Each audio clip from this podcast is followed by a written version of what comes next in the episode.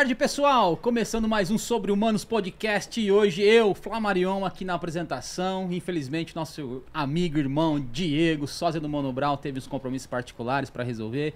E hoje eu fiquei incumbido aqui desta responsabilidade de estar apresentando o Sobre Humanos Podcast. E falando para você já que não é inscrito no canal, aproveitar e se inscrever no canal.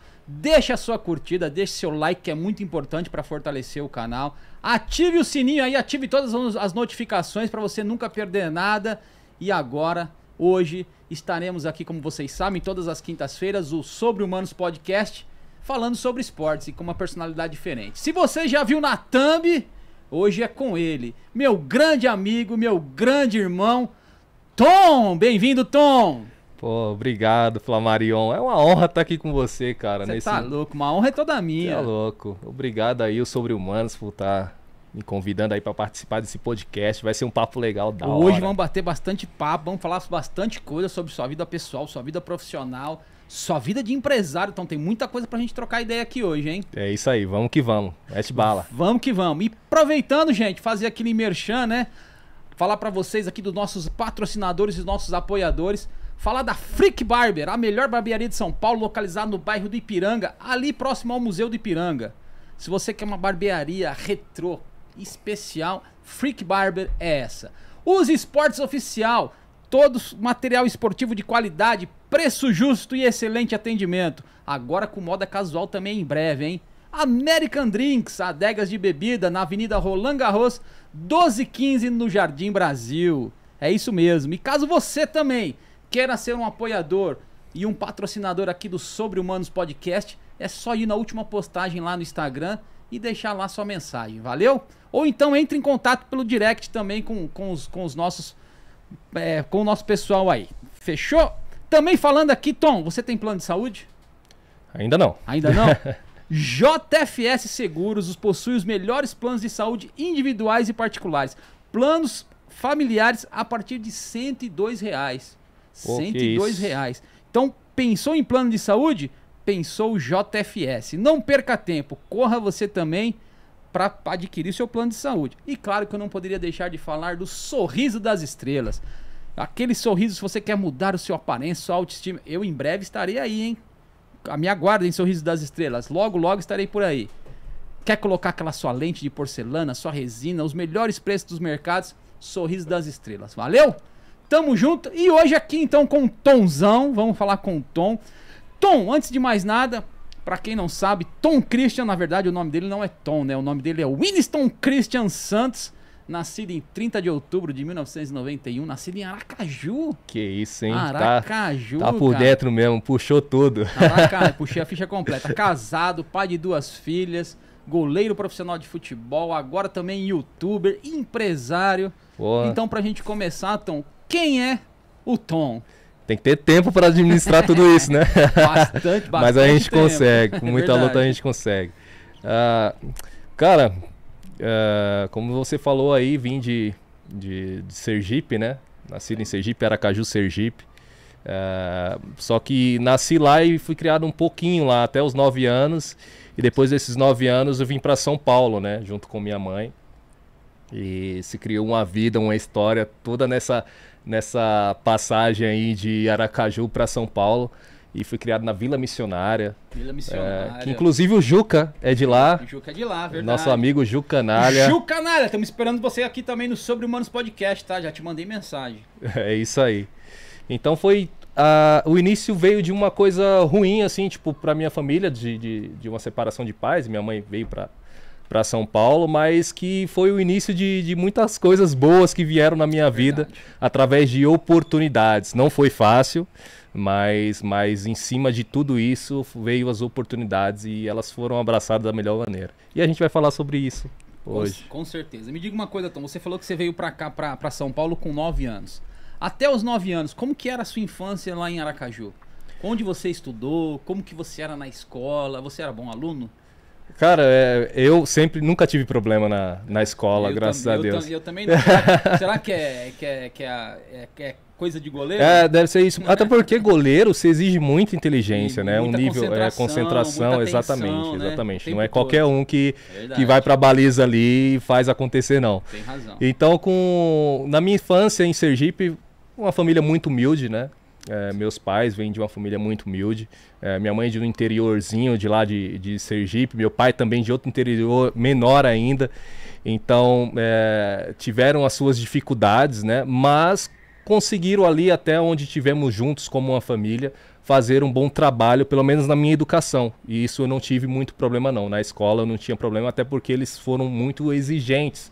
Sim. Porque eles não tiveram é, é, essa, esse a respaldo né, né? É, é, da família deles, então eles quiseram fazer isso comigo. Eu acho que a família é isso, é uma evolução, né? Sim, então sim. eles evoluíram nesse sentido e fizeram o máximo para me dar educação. É tanto que é, desde o meu pré-escolar eu lembro que eu frequentava uma escola particular, não uma melhor escola, nada do tipo, mas eu frequentava uma escola particular até para não ter problemas no futuro. Eles pensavam no meu futuro e deu certo. Acho que isso fez com que eu fizesse as melhores escolhas né, na vida e até hoje a, a, a, é por conta desse início que foi, foi bom para mim. Que legal, que legal. E me diga uma coisa, você vindo para São Paulo com 9 anos, aqui você continuou seus estudos normalmente? É, foi um pouco difícil porque quando eu venho pra, com 9 anos para São Paulo, aí você sai de uma escola, é, de uma cultura completamente diferente e vai se adaptar numa grande cidade como São Paulo, nordestino, né? Com todo, é, você sabe que na, na, escola tem todo, todo esse negócio de colegial, né? Para você ter que se adaptar a um grupo de, de, de pessoas, enfim. Então isso até certo ponto foi um pouquinho complicado. E também teve também é, várias idas e vindas minhas, porque meu pai ficou em, em Sergipe.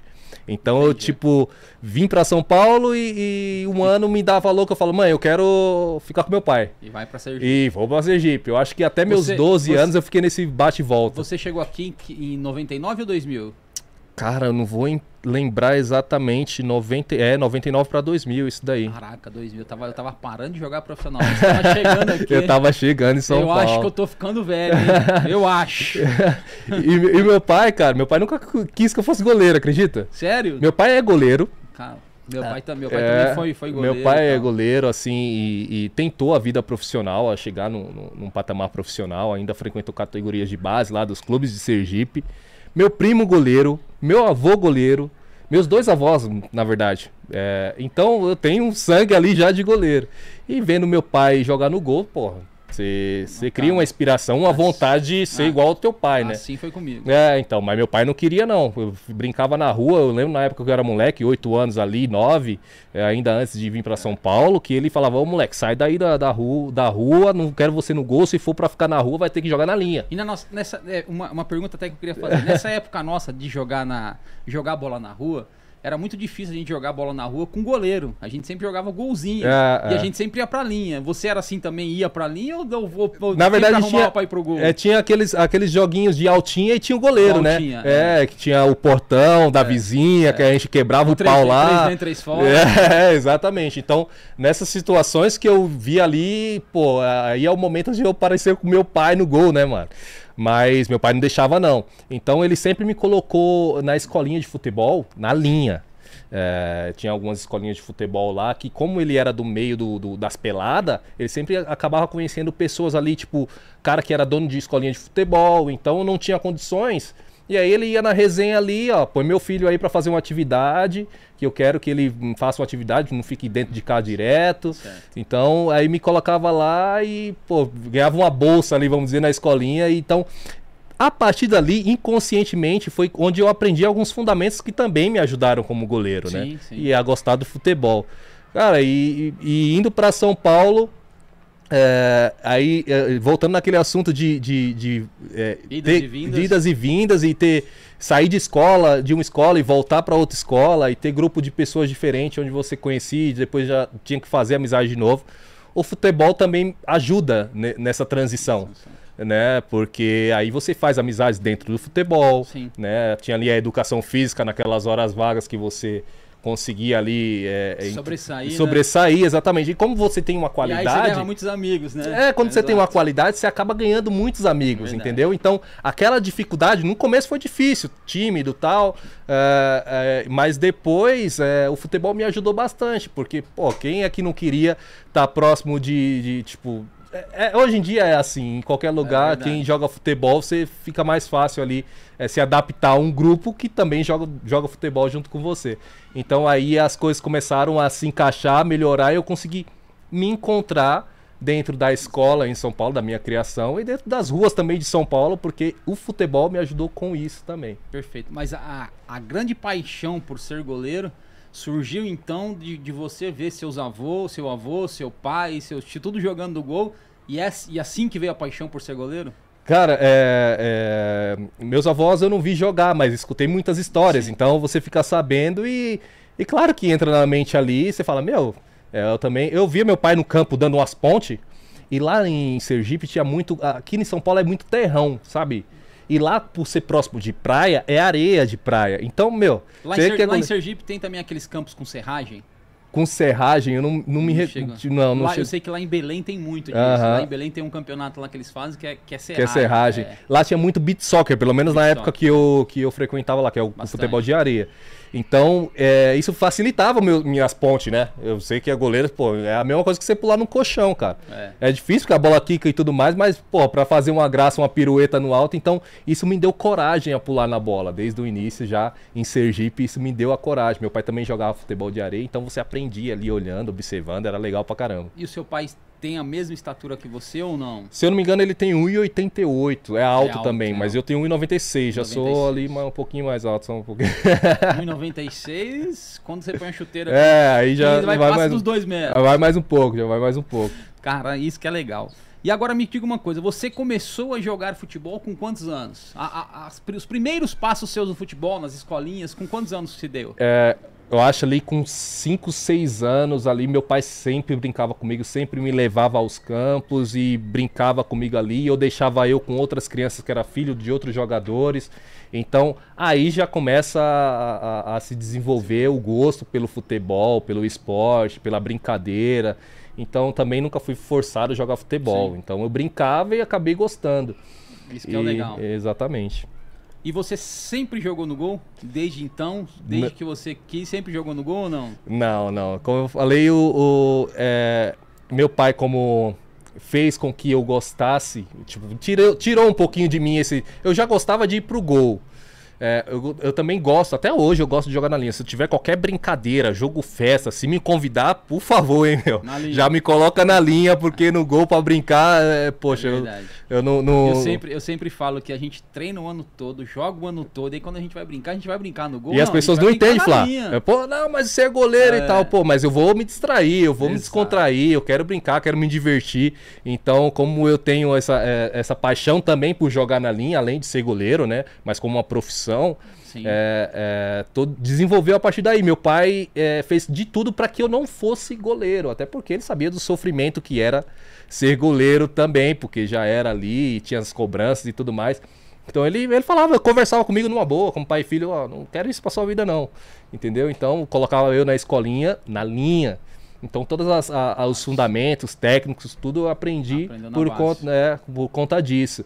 E até meus 13 anos, eu jogava. Eu tinha esses negócios de, tipo, faltava um goleiro, é, ninguém queria ir pro gol. E você já, já era alto? Já era alto. Aí é, já, é, já ajudava. Também o pessoal já é. falou assim, ah, faltou, põe o, Isso, põe mas o menino ali. Eu acho que além de tudo não é nem a altura, eu acho que é coragem. Porque coragem. querendo ou não, vamos falar de tamanho, você é, também não é um goleiro muito alto, de muita não, estatura, muito mas... Alto não, baixíssimo. É, então tem que ter coragem. Eu acho coragem. que o goleiro você tem que ter um pouco mais de coragem, assim, em algumas situações. E isso ajudou bastante. Eu sempre Sim. fui um cara meio... Um, um menino meio destemido, assim. É, eu brinco... Arrojado. É, eu brinco que, tipo...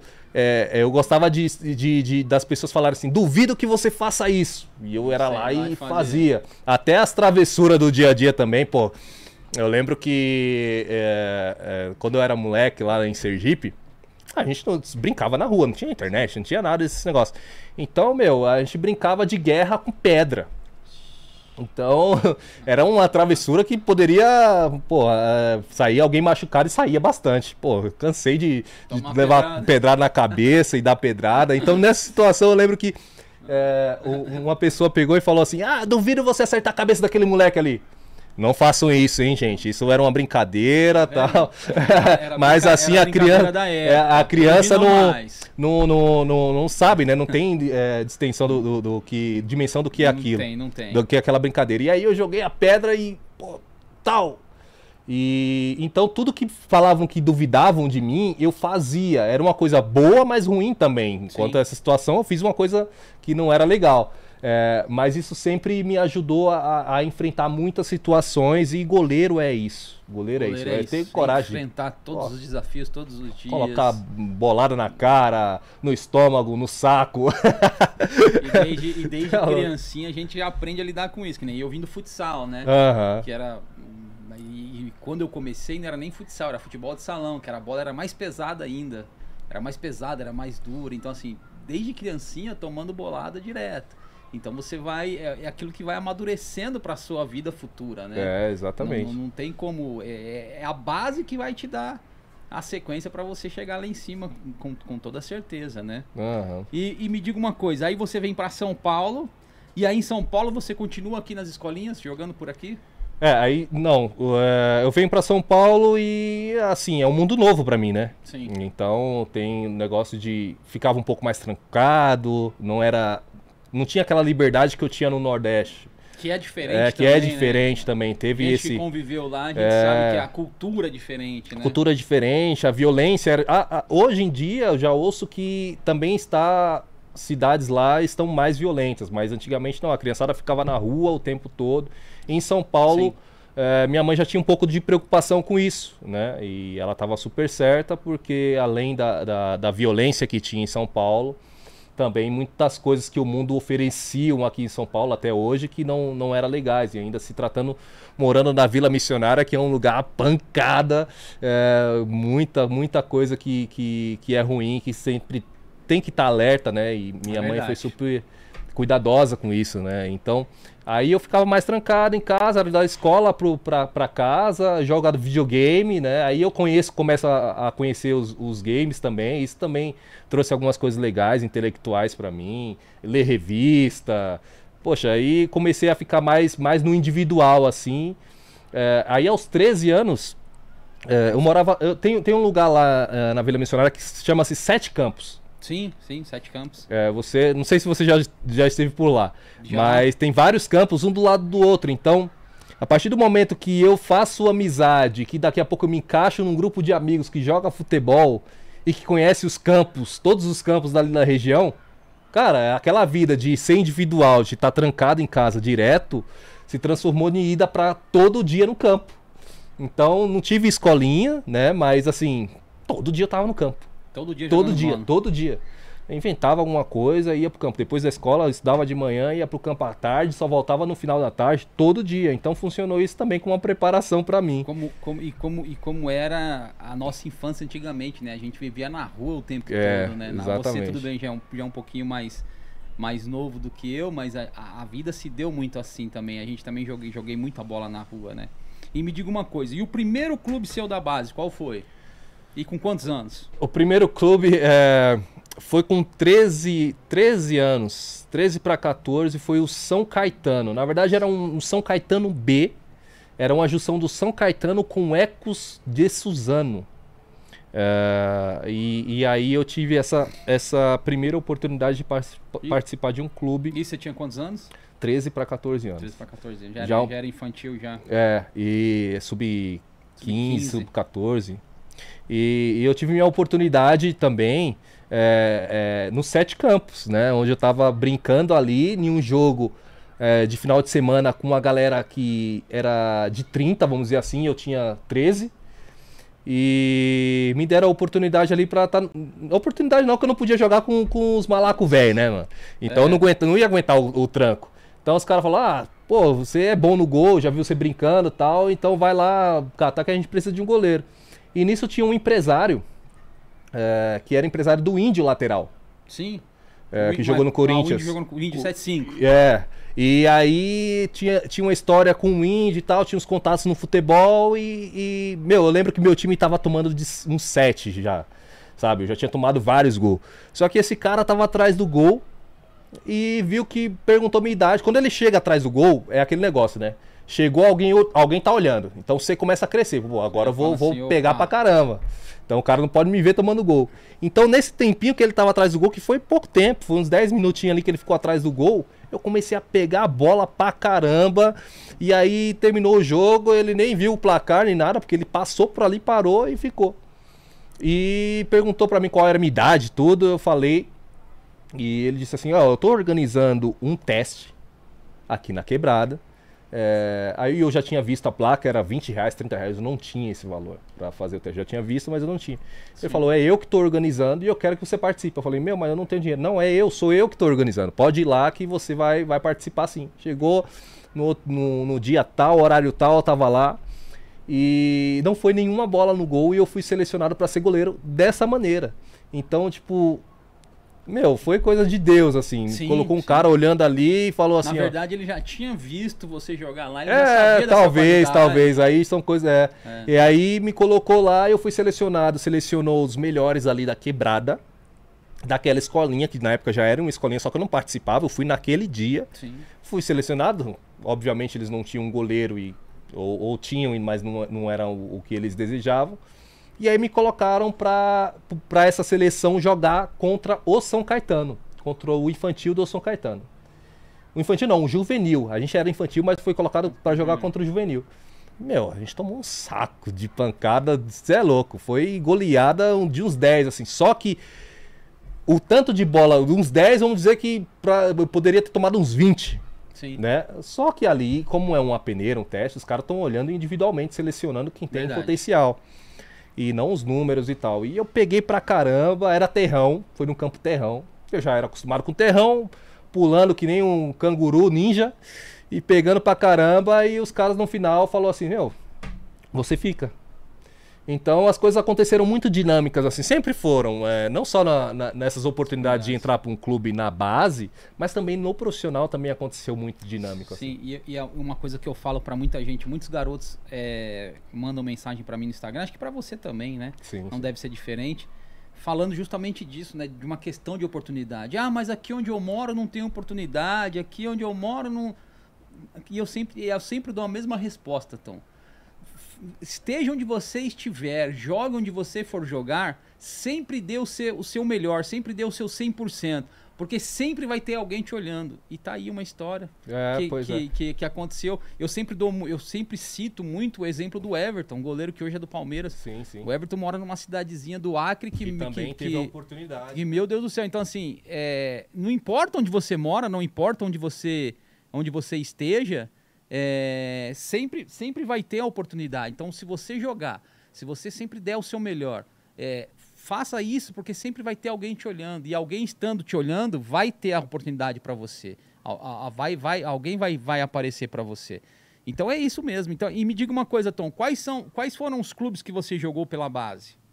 Pela base Daí em diante, é, né? Aí eu passei pelo São Caetano, ex-Suzano, que depois teve a transição, era, os dois clubes se separaram, saiu do São Caetano, vou pro ex-Suzano. É, do ex-Suzano eu vou pro Grêmio de Porto Alegre, aí eu já começo a ter dimensão do que eu realmente quero para minha vida. Queria para sua para sua é, carreira, né? Minha carreira, porque no começo eu não pensava, honestamente eu não pensava em me transformar um jogador profissional. Eu tava curtindo ali o um momento, né? E achava muito difícil, não era um é, dava o meu melhor sempre, mas não era um foco ainda que eu achava possível. Você, menino, você então saiu do São Caetano, Eco Suzano e aí. E Grêmio. Grêmio. Pum, Grêmio. Grêmio é, já era já é juvenil é, ou júnior? É, juvenil. Juvenil ainda. Juvenil. É, mas foi um impacto tremendo. Aí você vê o Vitor uh, treinando, aí você vê os caras fera treinando, o Souza na Isso época. Isso aí era que ano, você lembra? 2008. 2008. Aí você vê uns caras que você via pela televisão, entendeu? E já treinando junto com os caras. É, exatamente. E tipo, você eh, não treinava junto com eles, mas, mas vinham o, o, vestiário nosso era lado a lado com o profissional. Sim. lá do Grêmio. Então você via os caras pegando a chuteira, a malinha, chegando e saindo todo momento e falava, cumprimentava, bom dia, boa tarde. Então você vê os caras é, ter uma vida boa através do futebol. Eu, uma pessoa humilde que não tinha muita coisa ali é, criada na Vila Missionária, com todas as dificuldades. Então eu vi a oportunidade, Sim. através de ver aqueles jogadores, é, porque no São Caetano e no Exusanos eu era da base, mas não recebia nada. Era mal e mal e os caras me davam a passagem ali quando do mês, dava. quando dava. Então, quando você vai pro Grêmio, você já tem uma ajuda de custo. Né? Era pouco, mas era, já era um dinheiro, já era remunerado, né? Vamos dizer assim. Já morando em alojamento. É, morando em alojamento. E a, eu não tive essa experiência aqui porque era São Paulo. São Paulo. E eu fui para o Rio Grande do Sul, tive que morar em alojamento. Então, você vê a oportunidade brilhar de uma forma diferente, não só para minha vida, mas para a vida da minha família inteira. Verdade. E a partir daí eu falo, meu, agora é comigo. Tem que pegar firme. Tem que pegar firme porque a oportunidade ela não pode escapar. E... Não, não escaparam desde então, né? Mas ali eu tinha que ter mais atenção ainda. Com certeza. E do Grêmio, qual a sua trajetória? Do Grêmio, portuguesa. Do Grêmio aí você já volta Do Grêmio eu vou para São Paulo para Portuguesa. Na verdade, antes de ir pro Grêmio, a Portuguesa foram foi eu disputei um campeonato paulista sub-17, que foi um campeonato muito oportunista. É, a gente chegou era do Ex Suzano, a gente chegou nas oitavas de final no meio de Sim. 60 clubes. Você chegar entre os 16 ali entre 60 70 clubes é um feito gigantesco na estrutura que o Ex Suzano tinha. Então, é, todo... e, esse, e, esse, ano, se eu não me engano, foi 2000, 2007, se eu não me engano. É, é, exatamente. 2007 foi o ano que o Ex montou uma grande equipe, até no profissional. No profissional, exato. Tinha um apoio forte, da prefeitura tinha, e tudo mais. Exatamente. Eu até cheguei a, em 2008 e 2009, eu quase fui trabalhar é. como preparador de goleiro, é. sabia disso? Pô, que legal, cara. Então, é, você bem lembrado. Pouco, é. tinha, tinha todo esse apoio da prefeitura, depois no ano seguinte também já não tinha mais, era uma coisa que é. virava.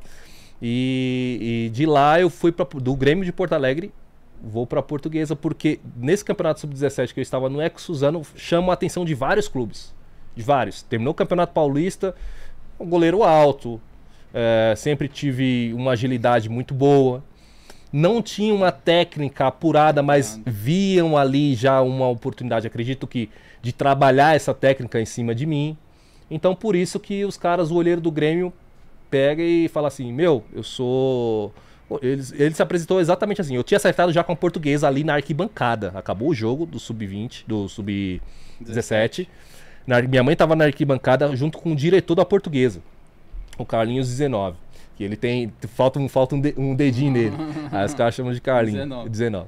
Aí os caras pegaram e falaram assim: Meu, é, o menino tem 16 anos, a gente quer fazer um projeto para a carreira dele e quer colocar ele já no profissional com 16 anos. Já era alto, já tinha um potencial muito bom. Isso em 2007? Isso 2000 e no começo de 2008. Ah, começo de 2008. É, 2007 e 2008. Antes de eu ir pro Grêmio. E dali eu já fui pro Grêmio. Então, 2000, e só cortando. 2008 a portuguesa no profissional, quem que tinha de goleiro? Cara, era o Thiago, um ah. goleiro que jogou no Vasco, sim, batia sim, falta sim. e tudo bom. mais. Lembro bem. Uh, deixa eu lembrar mais quem que era. O Fábio Magrão, era tá. um goleiro que foi duas vezes melhor goleiro do Campeonato Paulista. Uh, se eu não me engano, tinha o Vitor. Tinha outros goleiros, é porque faz muito tempo eu não lembro. O Vitor era um goleiro que recentemente estava no Londrina, aposentou sim, recentemente. Sim, sim. Então era. Que inclusive acho que é lá do Paraná esse goleiro, o Vitor. Isso, isso.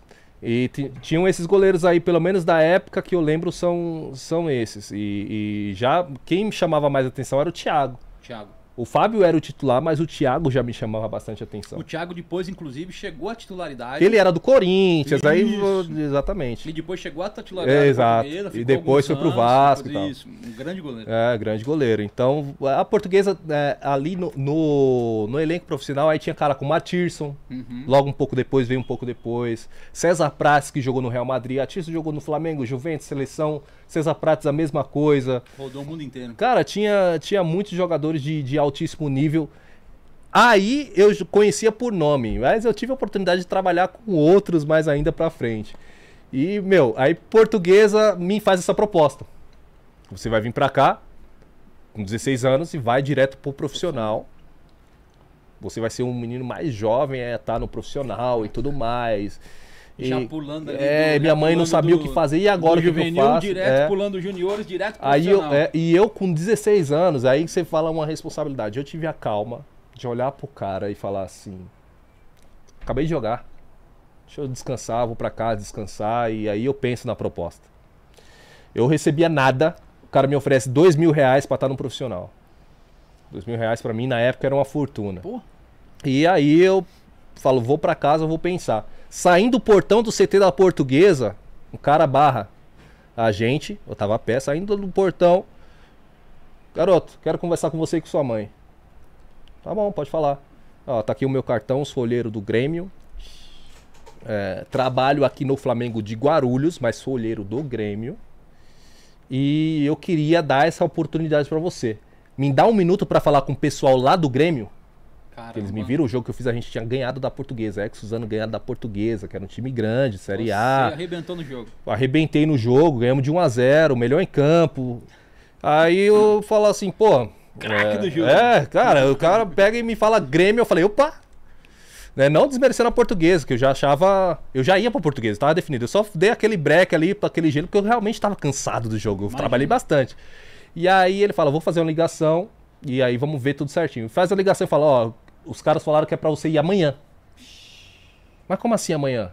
Eu já tinha falado português que eu tava cansado do jogo. O cara me fala que é pra eu ir amanhã pro Grêmio. Então eu peguei e falei assim: meu, eu olhei pra minha mãe e falei: mãe, o Grêmio é uma equipe tradicional, assim, assim, minha mãe não conhecia, ela falou, ah, meu filho, então se você quer ir, vamos. Eu falei, então vamos. E ainda marcou, no outro dia de manhã, ele liga e fala assim, ó, cancela. Cancela, você não vai, você vai fazer, eu quero que você chegue lá para ser titular. Então, é, a gente tem que apurar essa técnica sua aí. Caramba. Porque o meu nome que tá em jogo, cara, era o líder do Grêmio, meu nome que tá em jogo. Então eu era um goleiro bom para jogar, colocava dentro de campo e resolvia. É, e só cortando, geralmente esses olheiros, quando mandam os atletas, eles mandam os atletas certo, né? É, e pronto. não pode pronto. mandar o um atleta bater e voltar, bater não. e voltar, porque depois quem sobra Exato. justamente só acaba sobrando para ele. Né? Exatamente. Né? E aí o que, que esse cara fez? Me fez treinar em Guarulhos durante um mês, era um mês de férias é, da base, né? E aí eu fui preparado pro Grêmio. Cheguei lá arrebentando. No juvenil eu chego, os caras já me sobem pros juniores. Opa, peraí esse daqui não é juvenil, não. Juniores. é, juniores. Ele é, tem 16 anos, mas vai pro júnior. Então lá já fui pro júnior.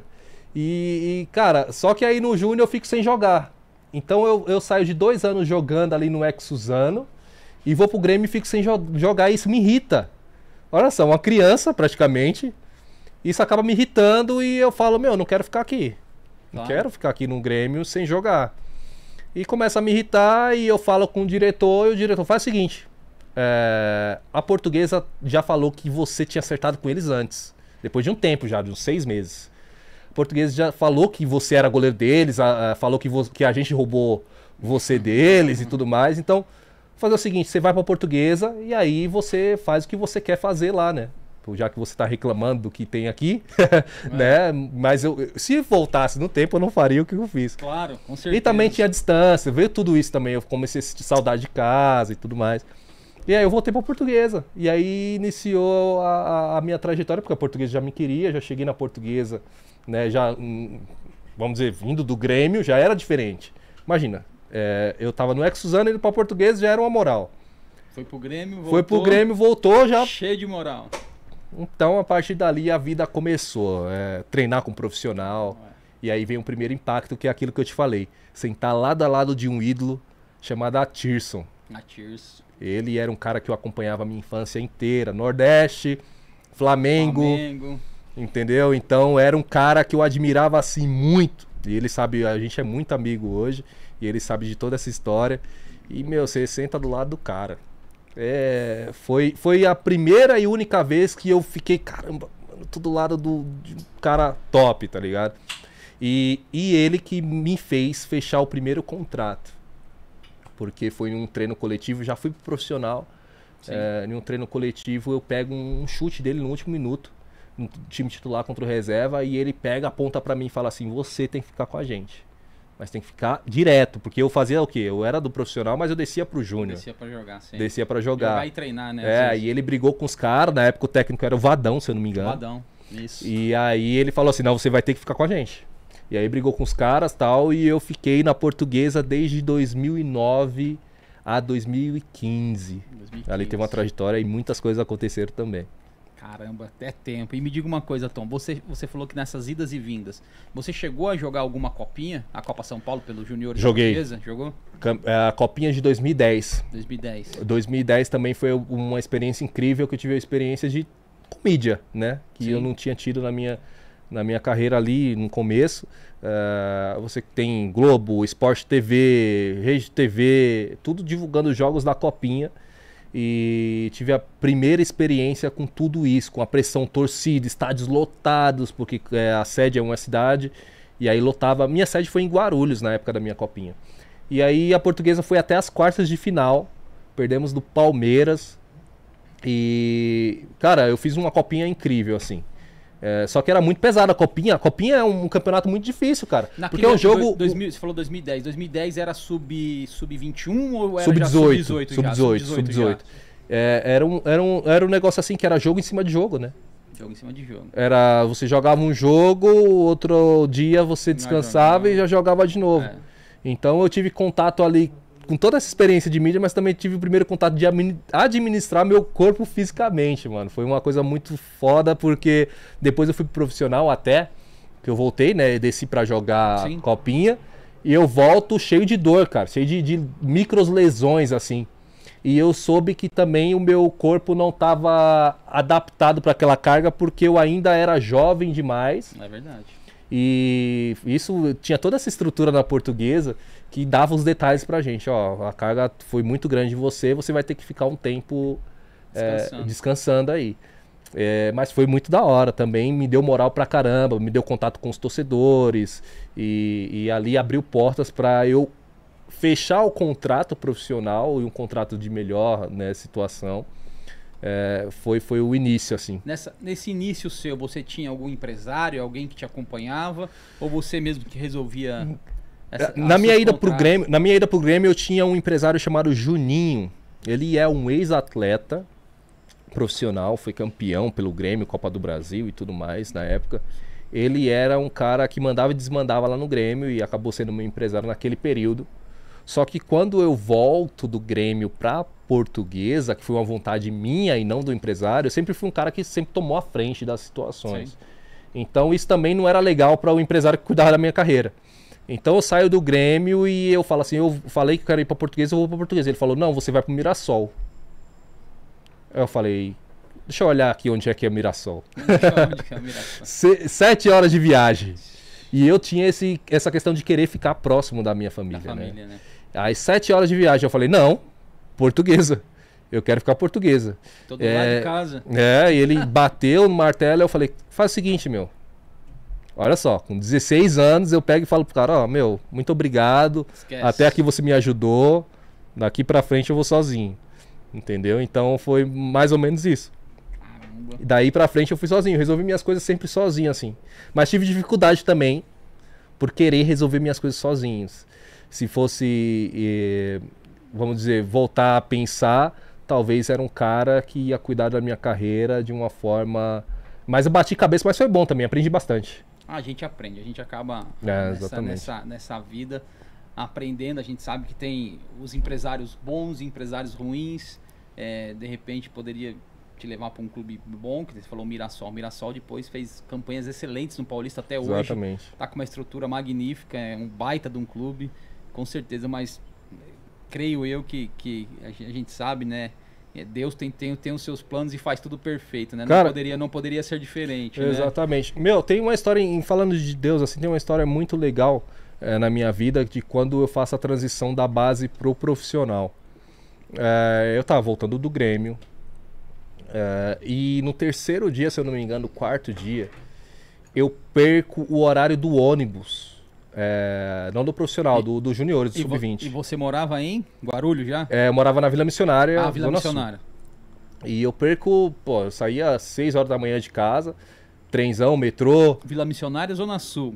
Zona Sul. Portuguesa. Norte. Canindé, Zona Norte. É. Seja, tinha que atravessar a cidade de São Paulo. Mano, eu enfrentava 40 minutos de ônibus, eu não me esqueço nunca. Fora é, outras situações que era, que era terrível, assim. É, meu, é, ia sozinho. É, às vezes chovia, morava perto de lama. Chegava, você é louco, era, era aventura, era aventura. Só te cortando, Tom, eu com 13 anos, eu morava em Santo André e jogava no Corinthians, eu vinha sozinho. é, não, todo, mundo, todo jogador de futebol tem uma história assim. Então a gente fazia tudo pro, pra dar certo, né, cara? E eu acordava muito cedo, tipo 5 e meia da manhã, igual um trabalhador, e, e, pegava o busão, ia dormindo em pé, era aquelas coisas. Normal. E, e aí chegava na portuguesa, tinha que chegar no horário, porque o ônibus partia aquele horário. E aí eu cheguei pum, o ônibus já tinha ido embora. Pra treinar no CT. Pra treinar no CT. Na Anguera, né? É, e aí o que acontece? É, os caras eu, os caras já tinham acontecido uma situação de mandar um moleque embora porque tinha perdido o treino. Na verdade, na época, já queria, talvez, e Pode foi ser. um dos motivos. E aí, só que pra minha cabeça, eu falo, não, o moleque foi mandado porque perdeu o treino, né? Então vai acontecer a mesma coisa comigo. Então eu perco o treino e tô cabisbaixo, cara. Tô cabisbaixo no banco, meu Deus, o que, que vai acontecer comigo? Vou ser mandado embora e agora todo trabalho, todo esforço. Passa um filme na cabeça. Chegou no Canindé, o ônibus já tinha. É, exatamente. Vazado. Aí eu tava do lado do vestiário do profissional. E aí eu lamentando tal, e vem o Brigatti, treinador de goleiro, e fala assim: Ô garotão, o que você tá fazendo aí? Aí eu falei: Meu, perdi o ônibus. Como assim perdeu o ônibus? Eu cheguei atrasado tal, e eu não sei o que esse cara vai fazer. Aí, tipo, quase chorando mesmo, assim. Ele falou: Não, não, esquece isso aí. Cadê sua chuteira? Eu falei: Ah, tá dentro do vestiário. e sua luva também. Pô, então vamos arrebentar aí o cadeado, vamos pegar sua chuteira e sua luva. Eu, como, como assim? Vou pegar minha, minha chuteira e dar na minha mão pra mim ir embora. Não, ele falou: A gente precisa de um goleiro urgente no profissional. Foi aí o lance do Artirson é, fechar o meu contrato, porque eu vou pro profissional ali nessa oportunidade.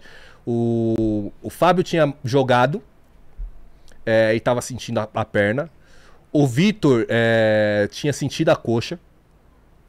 E tava ali com o Thiago e não tinha outro goleiro. E aí os caras me chamam e falam assim: Meu, vai. É você que tem. É você, Se vai. E, e foi uma coisa impressionante que a oportunidade foi abraçada de tal jeito, assim, porque o coletivo é um time titular contra o time reserva. Tava 0 a 0 porque eram só dois times bons pegado. Mas o time titular nunca quer perder. O treinador sempre faz alguma coisinha pro time titular aumentar a confiança ali. Sempre. E aí dá a bola no pé dos caras, só porque é pausado, né? Tal, pros caras atacar. E os caras atacavam, chutava e eu defendia. E os caras começaram a ficar putos. Eu sei que acabou o coletivo 1 a 0 pro time reserva. E aí os caras falam: não, quem fez a diferença foi o Tom. Né, o menino da barra, aquele menino lá, aquele moleque aí fez a diferença. E aí o, o, o último chute foi o Atirson. O Artisson chutou, eu, eu, lembro como se fosse hoje, peguei de mão trocada um chute diagonal, que ele era lateral, né? E aí eu pego e acabou. Ele falou: Não, não é possível, meu, não é possível. Quantos anos você tem? Aí aquelas brincadeiras, é gato, tal, não sei o quê. Aí eu pego e falo: Vem aqui. Aí me chamou para conversar com a comissão e falou: Não, você tem que ficar Isso direto. Aí você já tinha 18? De, é, tinha. Não, tinha 17. 17. 17 anos. E aí começa a, tra a transição aí pro profissional de uma forma mais fixa tá ligado? De, de, tipo, de uma coisa que poderia estar tá dando errado, começou a dar super certo. Super certo. É Deus faz, é que eu falo, Deus faz as coisas que é, é exatamente. Que é, que é, fantástico. Uma coisa que poderia estar tá ali, acho que era o momento mesmo de, é, é, de você estar ali, né? Então, assim, é, é aquilo que eu sempre falo, né? Deus tem tudo planejado e tudo e tem sempre o seu melhor. Se era para você perder o treino, era porque era para você perder o treino, para você estar tá ali no profissional. Ele já queria, já estava preparando aquele momento para você. Eu sempre Exatamente. falo que tudo tem eu tem também um, creio um muito nisso. É, tudo tem seu momento certo, sua hora certa. É, não tem. Voltando um pouquinho à sua infância, Tom, me diga uma coisa. Quais foram seus ídolos de infância? É, de jogadores assim, como eu gostei sempre da linha, tinha o Ronaldo Fenômeno, mas de goleiro já tinha outros que eu já acompanhava. E se, se falando de, de Nordeste, como goleiros do Vasco, goleiro do Flamengo, na época era o Elton, Klemer, Júlio César. Eram esses goleiros que era a referência. O Dida era o que mais aparecia na época, um pouco mais lá no Nordeste, por aqueles pênaltis do, do Raí.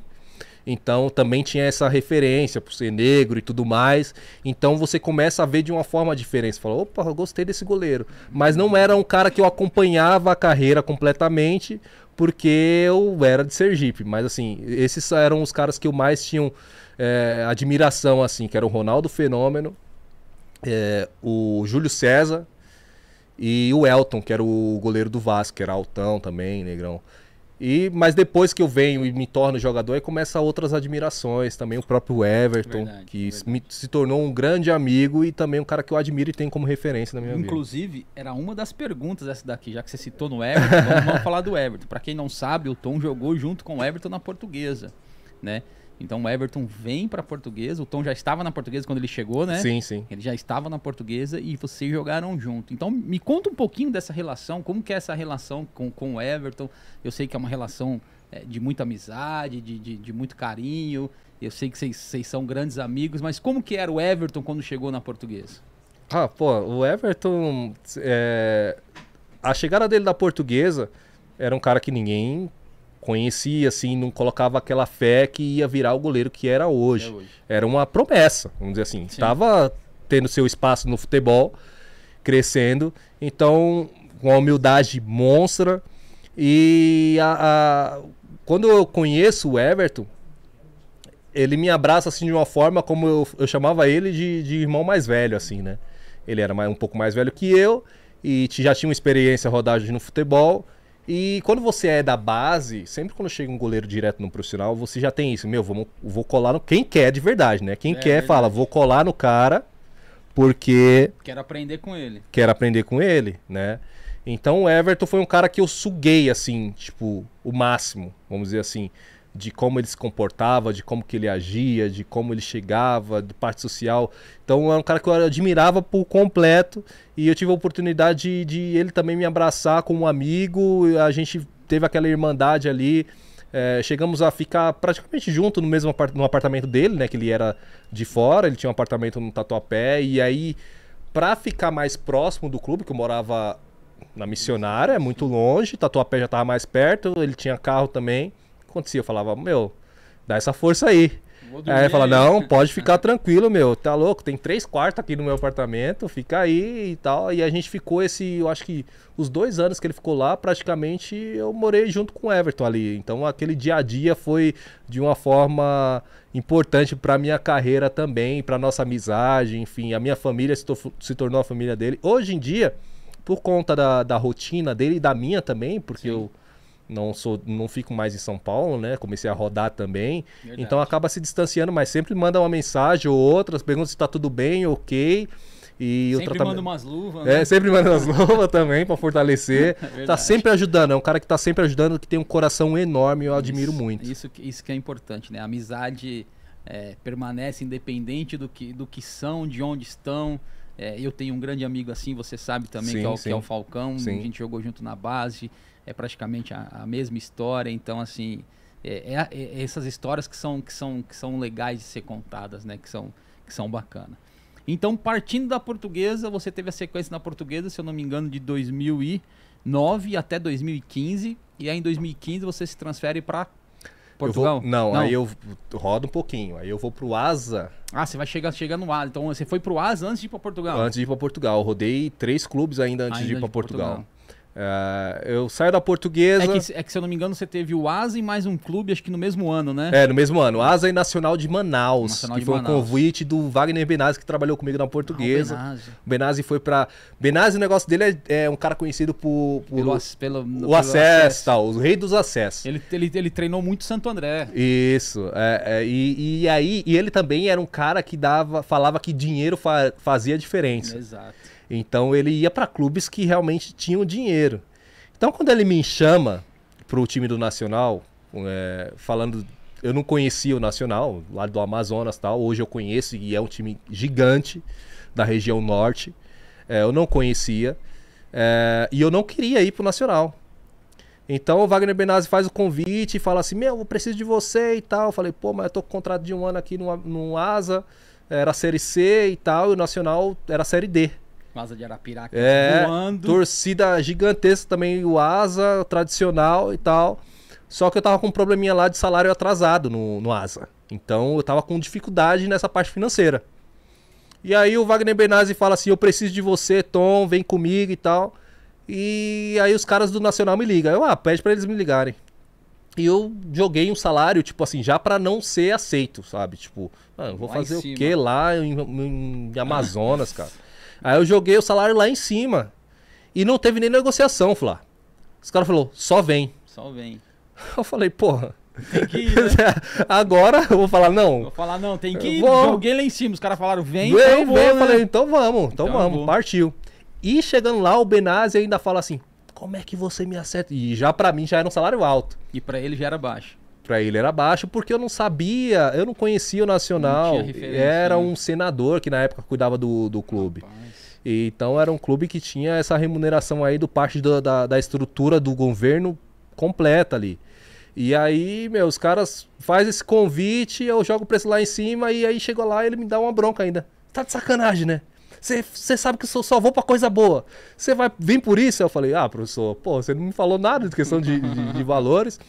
Mas, cara, foi muito da hora, foi uma experiência muito legal. É, é, poxa, os caras também cumpriram tudo certinho, assim. Tive uma dificuldade no final do contrato, mas foi por questões de querer sair. Mas do, a, o momento que eu tive lá, a trajetória, eles deram todas as condições profissionais, então foi um momento também que aderiu na minha carreira. Que legal, que legal. Aí passando, aí saindo do Asa, Nas... parte nacional, nacional. Nacional Rio Verde. Ah, o Rio Verde de Goiás. Aí é onde eu me destaco. Que é onde Melhor tem, goleiro é... do Campeonato Goiano. Tem, é... bastante, tem bastante reportagem sua de Rio Verde. É... A galera de Rio Verde te ama é... lá e quer porque quer que você volte. É, o Rio Verde teve o um problema também. É, gran... Muitos clubes no Brasil, se tratando ali de Série B para baixo, tem muitas dificuldades financeiras. É. Ó, Tom, só te cortando, pode comer, tá? É, tranquilo. O amendoim, Vou beber uma coca aqui. a coquinha, fica à vontade, tá? Enquanto você vai tomando a coca, deixa eu falar aqui dos nossos patrocinadores mais uma vez. Primeiramente, se você não é inscrito no canal, aproveite, se inscreva no canal, deixe a sua curtida, ative as notificações, que é muito importante para fortalecer o canal, o Sobre Humanos Podcast. E também aqui eu queria falar dos nossos patrocinadores, dos nossos apoiadores, que sem vocês não, não, não seríamos o que somos, né? Então agradecer aqui a Freak Barber, a melhor barbearia de São Paulo, localizada ali no bairro de Ipiranga, próximo ao Museu de Ipiranga. Freak Barber, a melhor barbearia. Use Oficial Esportes, material esportivo de qualidade, preço justo e excelente atendimento. E em breve com moda casual e mais e agora estão abrindo uma loja no Paris, tá? Então fiquem ligados. American Drinks, adega de bebidas, tá na Avenida Roland Garros, 1215, ali no Jardim Brasil, na Zona Norte. Então, sempre que tem um drink aqui, que a galera gosta de um drink, eu não, eu não sou tão fã, mas a galera adora. Então, sempre tem aquele drink especial, é da American Drinks. Fechou? É, sorriso das Estrelas, especialistas em mudar a sua autoestima através de um sorriso lindo e saudável. Colocação de lentes de porcelana, resina, é com eles os melhores preços do mercado, sorriso das estrelas. E planos de saúde com a JFS. Precisou de planos de saúde? JFS Seguros. Planos a partir de 102. Ah, e tem um detalhe que eu esqueci de falar então. Os planos a partir de 102, só que se você vier, for lá na JFS e falar que viu aqui pelo Sobre Humanos Podcast, você tem 50% de desconto, tá bom? WhatsApp e telefone 011 2497 4415.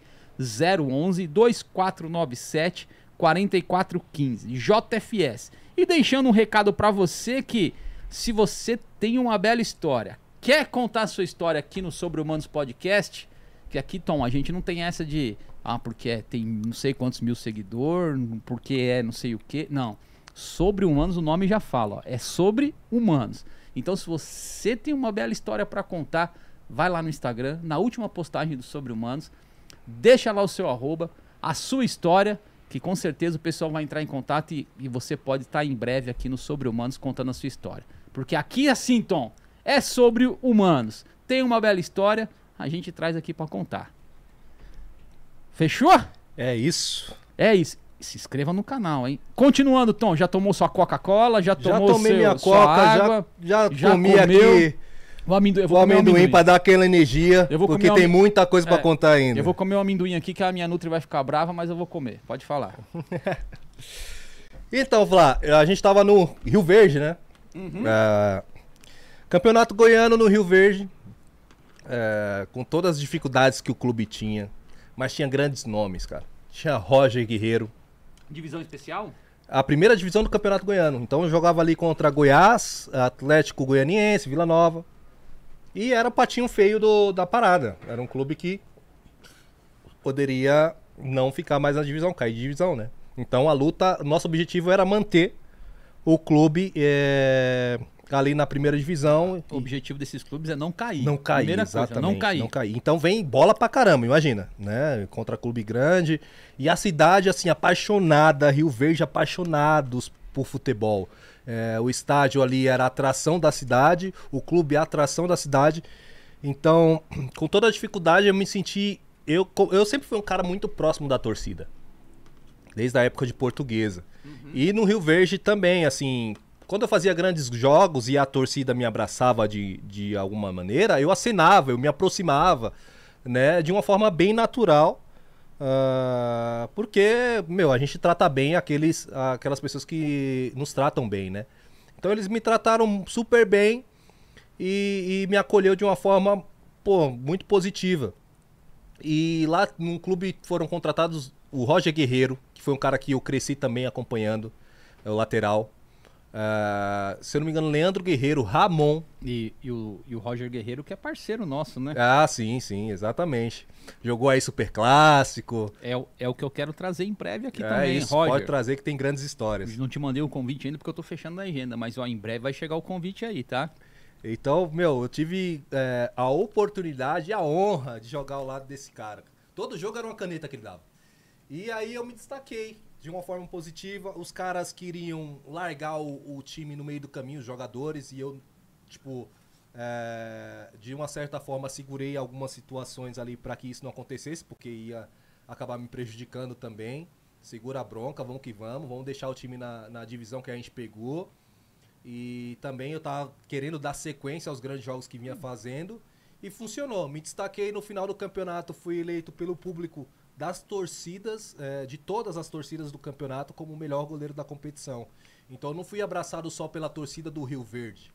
Eu fui abraçado pela torcida do Vila Nova, pela torcida do Goiás, do Atlético Goianiense, do, do, dos times de lá, o, o, Go, o Goianésia. Joguei contra Goianésia, o Michael. Goianésia. Joguei contra o Michael, que hoje está no Flamengo. Que foi também uma honra, lógico. Na época não era o Michael que é hoje, mas já tinha sua qualidade, rabiscava que nem louco, igual tá fazendo hoje no Flamengo. Então eu tive essa oportunidade de me destacar e a partir daí, empresários portugueses que assistiam ao campeonato, é, foi em um jogo contra o Atlético Goianiense que eu pego um pênalti. Eu pego um pênalti contra o Atlético Goianiense e eles estavam para olhar um atacante. E essas coisas acontecem muito no futebol. Demais. E eu pego o pênalti, eu não lembro o nome do, do jogador, depois ele vai pro Botafogo do Rio. E os caras saindo do jogo falam assim: Meu, como é que tá a sua situação? Eu sou empresário tal, é, de um clube tal, e eu transporto jogadores aí para Portugal. Hum. E aí eu vou hum. procurar saber quem que é os caras. Os caras são, tipo, a empre... uma das empresas mais tops de Portugal.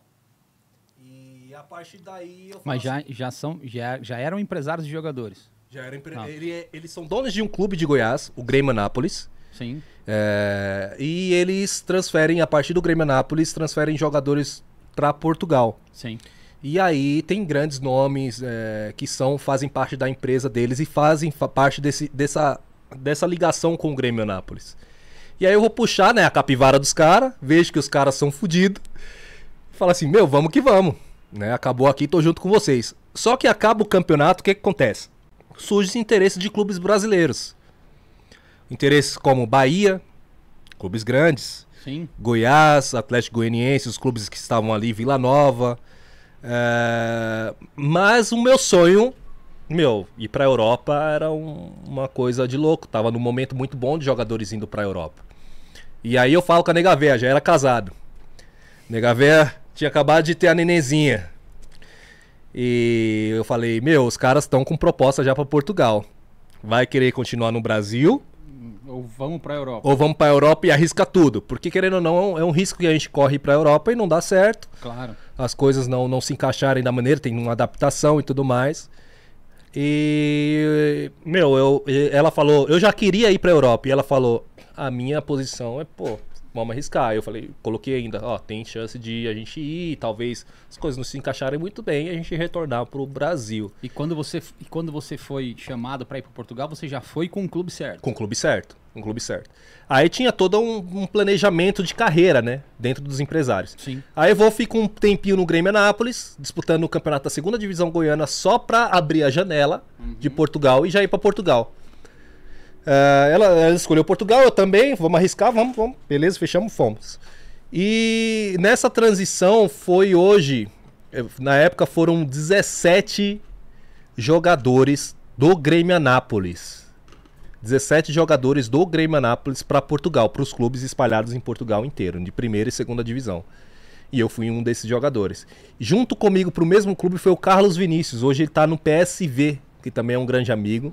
Aí ele passou depois pelo Benfica, passou por, clubes. É, primeiro ele foi vendido de um clube da segunda divisão que a gente foi pro Napoli, da Itália. E o clube que você foi para Portugal é o Real, Real Sport, né? Real, Real Sport. Sport, Real Sport Clube. Um clube muito modesto de Portugal, porém é, administrado por pessoas grandes de Portugal e com a ajuda até do, do Jorge Mendes, que é o empresário do, do Cristiano Ronaldo em uma empresa muito grande, Est Food por trás. Então a gente fica sabendo de tudo isso e sabe que o planejamento é dar o salto muito grande. Eu vou para Portugal, ou Flá, com a expectativa deles altíssima, um goleiro que foi destaque. Eles começaram a falar que eu era o segundo Ederson. Então, uma expectativa altíssima em cima do meu trabalho. É, o plano com que eles fazem com todos os jogadores é o primeiro ano de adaptação e o segundo ano para jogar. jogar. Comigo não ia ser diferente. Porém, quando eu chego, eles veem que eu já tô pronto. Né? Fala assim, meu, o cara tá pronto, a gente precisa fazer negócio, ele é o cara ideal pra gente fazer negócio e explodir. Junto comigo vai o Carlos Vinícius, que também se destaca. No primeiro jogo a gente é, faz um jogo da Taça da Liga que é como se fosse, vamos dizer assim, uma Copa do Brasil, uma aqui. Copa do Brasil, mas eu acho que mais, porque tem a Taça da Liga e Taça de Portugal. Hum. Porque a Taça da Liga, ela joga os clubes de primeira divisão tá. com os clubes de terceira, quarta, sabe? E Taça de Portugal é só os clubes de primeira, tem essa dif diferença. Uhum. Aí a gente vai pra. Ou é, ou é, é uma maneira diferente porque tem grupos, né? Tipo, é liga. Por ser liga, tem, tem é, um campeonato diferente, mas é mais ou menos a mesma coisa da Copa do Brasil. E a gente joga contra o Belenense, que é um time de primeira divisão. Minha estreia contra o Belenense. E eu abro o tríceps dois dias antes do jogo. Caramba. Eu fui jogar uma bola, arremessar. Na verdade, foi desgaste de tanto jogar bola com a mão. E sei o que aconteceu, se eu não, não tava adaptado. E acabei machucando tríceps. E aí vou pro jogo todo enfaixado. Os caras falam, meu, você vai ter que jogar. A gente já falou para todo mundo que você vai jogar. Se vira. Se vira. E, e aí toma injeção daquele que, jeito. É, a gente sabe que no profissional ou é... joga ou joga. E faço uma grande partida. Deus me abençoa com uma grande partida. Ganhamos do Belenense de 1 a 0 um time de segunda divisão, igual, igual eu estava, é igual um time daqui pequeno ganhar um Corinthians. Então a gente ganha do Belenense e sai em tudo quanto é lugar. É, aquela conquista. O time é jovem, primeira vez que disputou a taça da liga e já entra para a história, já ganhando de um time muito grande. Eu fechei o gol e o Carlos Vinícius faz o gol da vitória, 1 a 0. Isso já todo mundo olhando o jogo, grandes empresários, grandes clubes, já chama atenção. Logo em seguida no jogo a gente joga contra o Leixões. Leixões. Leixões é um time tradicional de lá de Portugal. A gente estava na segunda divisão e o Leixões também estava, só que o Leixões era um time já para subir de volta, né? É um, cota, um time cotado para subir, a gente era para manter ali na divisão. E aí o, o, o, a gente mete 4 a 1 Leixões. Caramba. Pô, ganhamos do Belenense. Ganharam do Leixões. Ganhamos do Leixões. Cara, esse é o time. Não, esse é o time, eu sou o cara. É, e vamos que vamos. E, cara, é, o, o, os empresários logo em seguida me chamam, termina o jogo. Fui bem pra caramba também no jogo. Carlos Vinícius fez hat-trick. Caramba. Fez três gols. O moleque já era craque. Ó, pra você ter ideia, a história dele também é a coisa de Deus. Ele nunca tinha jogado profissionalmente. Ele foi para Portugal sem sequer jogou acho que poucos jogos assim em divisões inferiores e não teve tanto destaque. Ele chega em Portugal como um cara que pode dar certo, pode, dar, mas nós dois conseguimos o destaque muito rápido. E aí chamam eu e ele pra, pra salinha, igual o videogame, cara. Eu falo pro, pros meus amigos, foi igual o videogame na minha vida. Os caras me chamaram na salinha após o jogo e falaram assim, meu, é o seguinte. O, os caras do, do Napoli é, assistiram o jogo, os caras do Sevilha, Valência, e foi citando Atlético de Madrid, estavam tudo aí assistindo o jogo. E você foi muito bem, Tom, você foi muito bem, Carlos Vinícius. E eu não tenho problema nenhum, nenhum, de colocar vocês hoje em uma equipe de Champions League. Então, cara, aquele momento, é... tomara que não seja só história para contar na minha vida, tomara que eu alcance grandes objetivos ainda na minha carreira. Mas eu, eu falei pra ele, eu falei, caraca, mano, parece que eu tô em um filme. E aí os caras falaram, olha, eu, é, os caras gostaram de você. E você, Tom, era na época o Valência, se eu não me engano. O Diego Alves estava saindo do Valência para ir vir pro Flamengo. Então eles 2000 já... 2017 17 para 18. 17 18. Aí eles falam assim: já tinham anunciado a minha chegada em Portugal, já tinham feito um marketing em cima como eu se eu fosse o segundo Ederson. Então teve toda essa uhum. esse trabalho também por trás que chamou a atenção e eu também concretizei dentro de, de campo, claro. E aí eles falam assim: meu, você. É... O Valência está interessado em você. Só que você tem que manter o mesmo ritmo que você demonstrou nesses três jogos nesses três primeiros jogos, você tem que manter o campeonato inteiro. E aí é coisas. Pra mim, naquele momento, eu falei: tô feito. Vou fácil. O Carlos Vinícius não. O Carlos Vinícius, os caras já. É, foi diferente já. Porque goleiro já tem um tratamento diferente. É diferenciado. Aí o Carlos Vinícius, os caras viram o potencial, movimentação e falaram assim: não, a gente já quer o Carlos Vinícius. O Napoli já rolou. A gente quer o Carlos Vinícius. Vamos esperar mais um pouco, ver um pouquinho mais, mas a gente já tá decidido que queremos ele. Só vamos decidir, talvez, negociação, como é que vai ser. E também os caras são empresários e esperar outros interesses, claro. E aí eu pego e falo assim, meu, tô feito, tô dentro, só depende de mim, né? É. Mas, meu, depende tinha ali 20 jogos ainda para acontecer e muitas águas iriam rolar. Então, eu já tava machucado, Tava jogando machucado. E aí na minha cabeça vinha assim: se eu machucado, olha só como eu tava cheio da moral. Se eu machucado, eu tô pegando pra caramba desse jeito. Imagina se eu não tiver tratei ali, recuperei. Imagina o bom. Mas não, a lesão foi piorando. A lesão foi piorando. É óbvio que a lesão vai piorar. Se você tá jogando machucado, tava com um centímetro do tríceps aberto. E ia socar a bola, socar com uma mão só. É... Ninguém percebia que tava fora olhando, eu cheio de dor ia cair na bola rasteira, caía já, sabe, segurando o corpo. Era não tem amplitude do movimento, é, né? exatamente. Aqui, né? Já vai aqui. Exato, se você é goleiro, sabe bem como é que é. Então fazia todos esses movimentos, mas me saía bem, né? Só que limitado. Só que a partir do momento que vai piorando, vai limitando cada vez mais ao ponto das pessoas. Opa, peraí, ele não foi naquela bola? Mas por que, que não foi? Alguma coisa tem. Alguma né? coisa foi errada. Não perguntaram, também não, não queriam saber. Os bastidores sabiam que eu tava machucado. Mas não ia chegar na, numa entrevista e falar assim: ah, eu tô jogando machucado, por isso que eu não cheguei naquela bola. Não podia, né? Não, então a, a, eu fui me tornando um goleiro comum. É, eu tava sendo diferente, um goleiro diferente ao ponto de substituir o Diego Alves na época. Fui me tornando um goleiro comum, pelas limitações que eu tava enfrentando na competição, pelas lesões. E, meu, até que isso dificultou, dificultou, e aí o Valência começou a dar para trás, claro, óbvio. E com 14 jogos, eu acho. Não, acho que foi mais. É, eu paro. É, não dá mais. Não dá mais, eu não consigo mais. Não... Aí, eu, eu, além do desgaste no tríceps, vem desgaste no. Vem desgaste no quadril, de bater na bola. Teve toda uma adaptação alimentar. Lá eu não. É, eu, eu creio hoje, olhando mais pelo planejamento físico meu, cuidar do meu corpo, que foi o que me atrapalhou. É, eu não consegui me adaptar à alimentação de Portugal sem feijão, sem a carne que eu estava acostumado. A rotina de treino também não era a mesma. Os treinamentos. Eu não tinha praticamente um treinador de goleiro. Então, todo lá isso. Você, lá você treinava uma, é, um período, um período só, um período só. só. Acostumado a treinar dois no é. começo da semana e o jogo só final de semana. Lá treina-se é... treina um período e Se... geralmente não é todos os dias também. Né? É, exatamente. Isso, né? Não, todo final de semana tem folga. Após é. o jogo, o jogo no sábado, você tem folga no domingo. Aqui não, você treina no outro dia e já pancada. E lá não, tinha toda essa mordomia, vamos dizer assim, que eu tinha que administrar e, e eu não conseguia administrar o meu corpo. Isso é uma culpa minha. E, também pela experiência. Mas também teve o, o, trabalho de treinamento de goleiro também por trás que não foi adequado. Fui perdendo força. Sim. É, a força que eu chegava inteiro na bola, já tinha dificuldade para chegar. Para bater um tiro de meta, que era comparado com o Ederson, que chegava no outro gol, já mal chegava no meio-campo. Entendeu? Então, todo esse trabalho do treinamento específico de goleiro foi me dando dificuldade para ter um alto desempenho.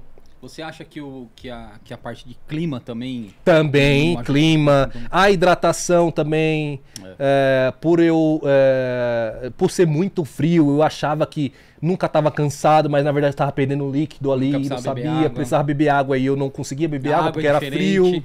A água é diferente, exatamente. Eu, eu, eu não bebia muita água porque era frio. É. Tudo isso me acarretou as lesões.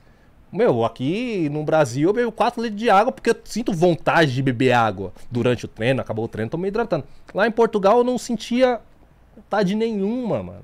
Nenhuma mesmo.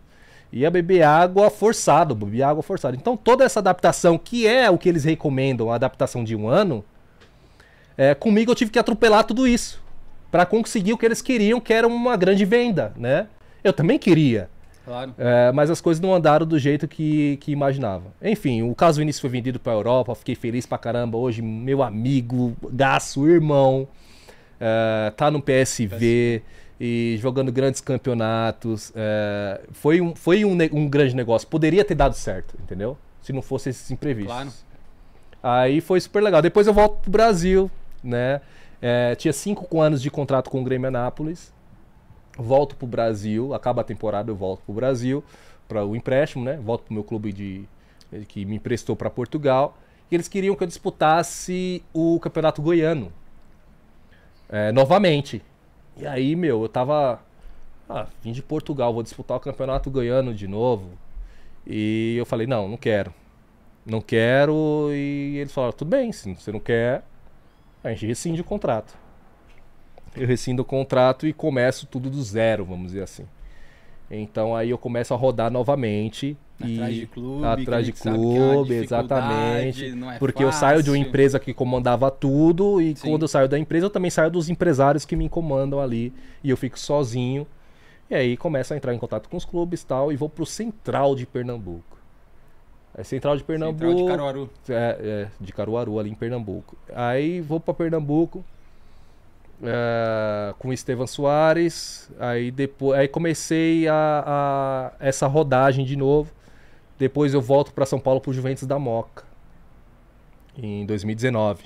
Que é aí que eu te conheço. É, exatamente. E aí começa a minha trajetória no YouTube. Que a trajetória e... no YouTube. É, isso que eu queria, é nisso que eu queria chegar. Mas antes de chegar nessa trajetória no YouTube, eu queria que você me contasse. Você falou, jogo em Portugal. Em Portugal eu conheço um pouquinho do futebol de Portugal. Nunca estive lá, né?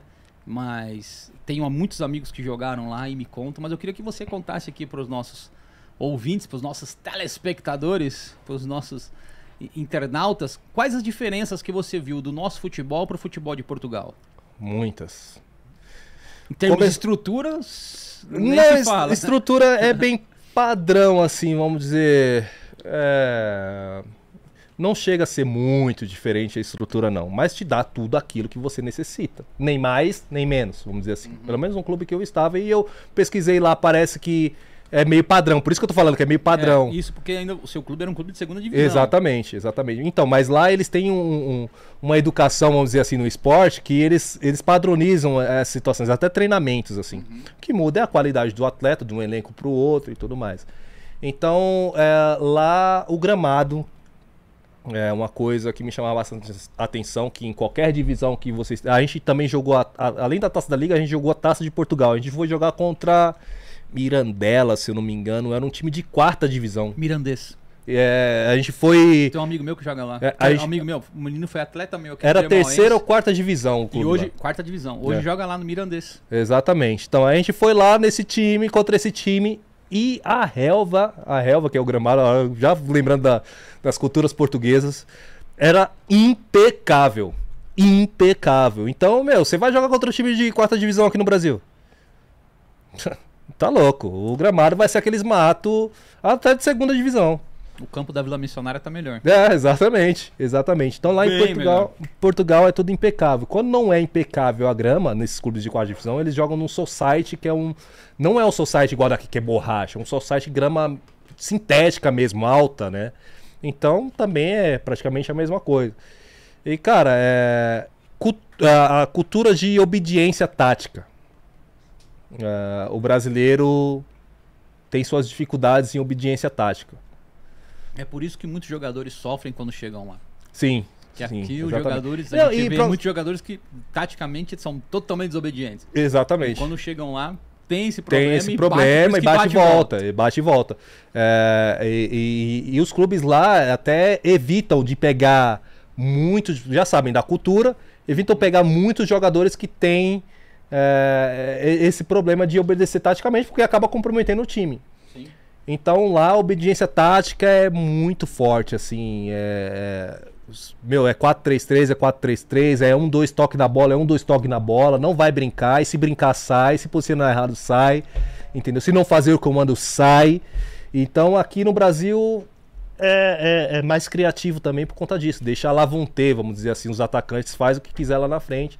E lá em Portugal mais não, é mais dinâmico também, dinâmico pra caramba, muito rápido o futebol, por ser um dois na, toque na bola, não se para. Eu lembro de um momento que eu estava lá, segurando o jogo, eu estava jogando contra o Sporting de Lisboa, e o Sporting B.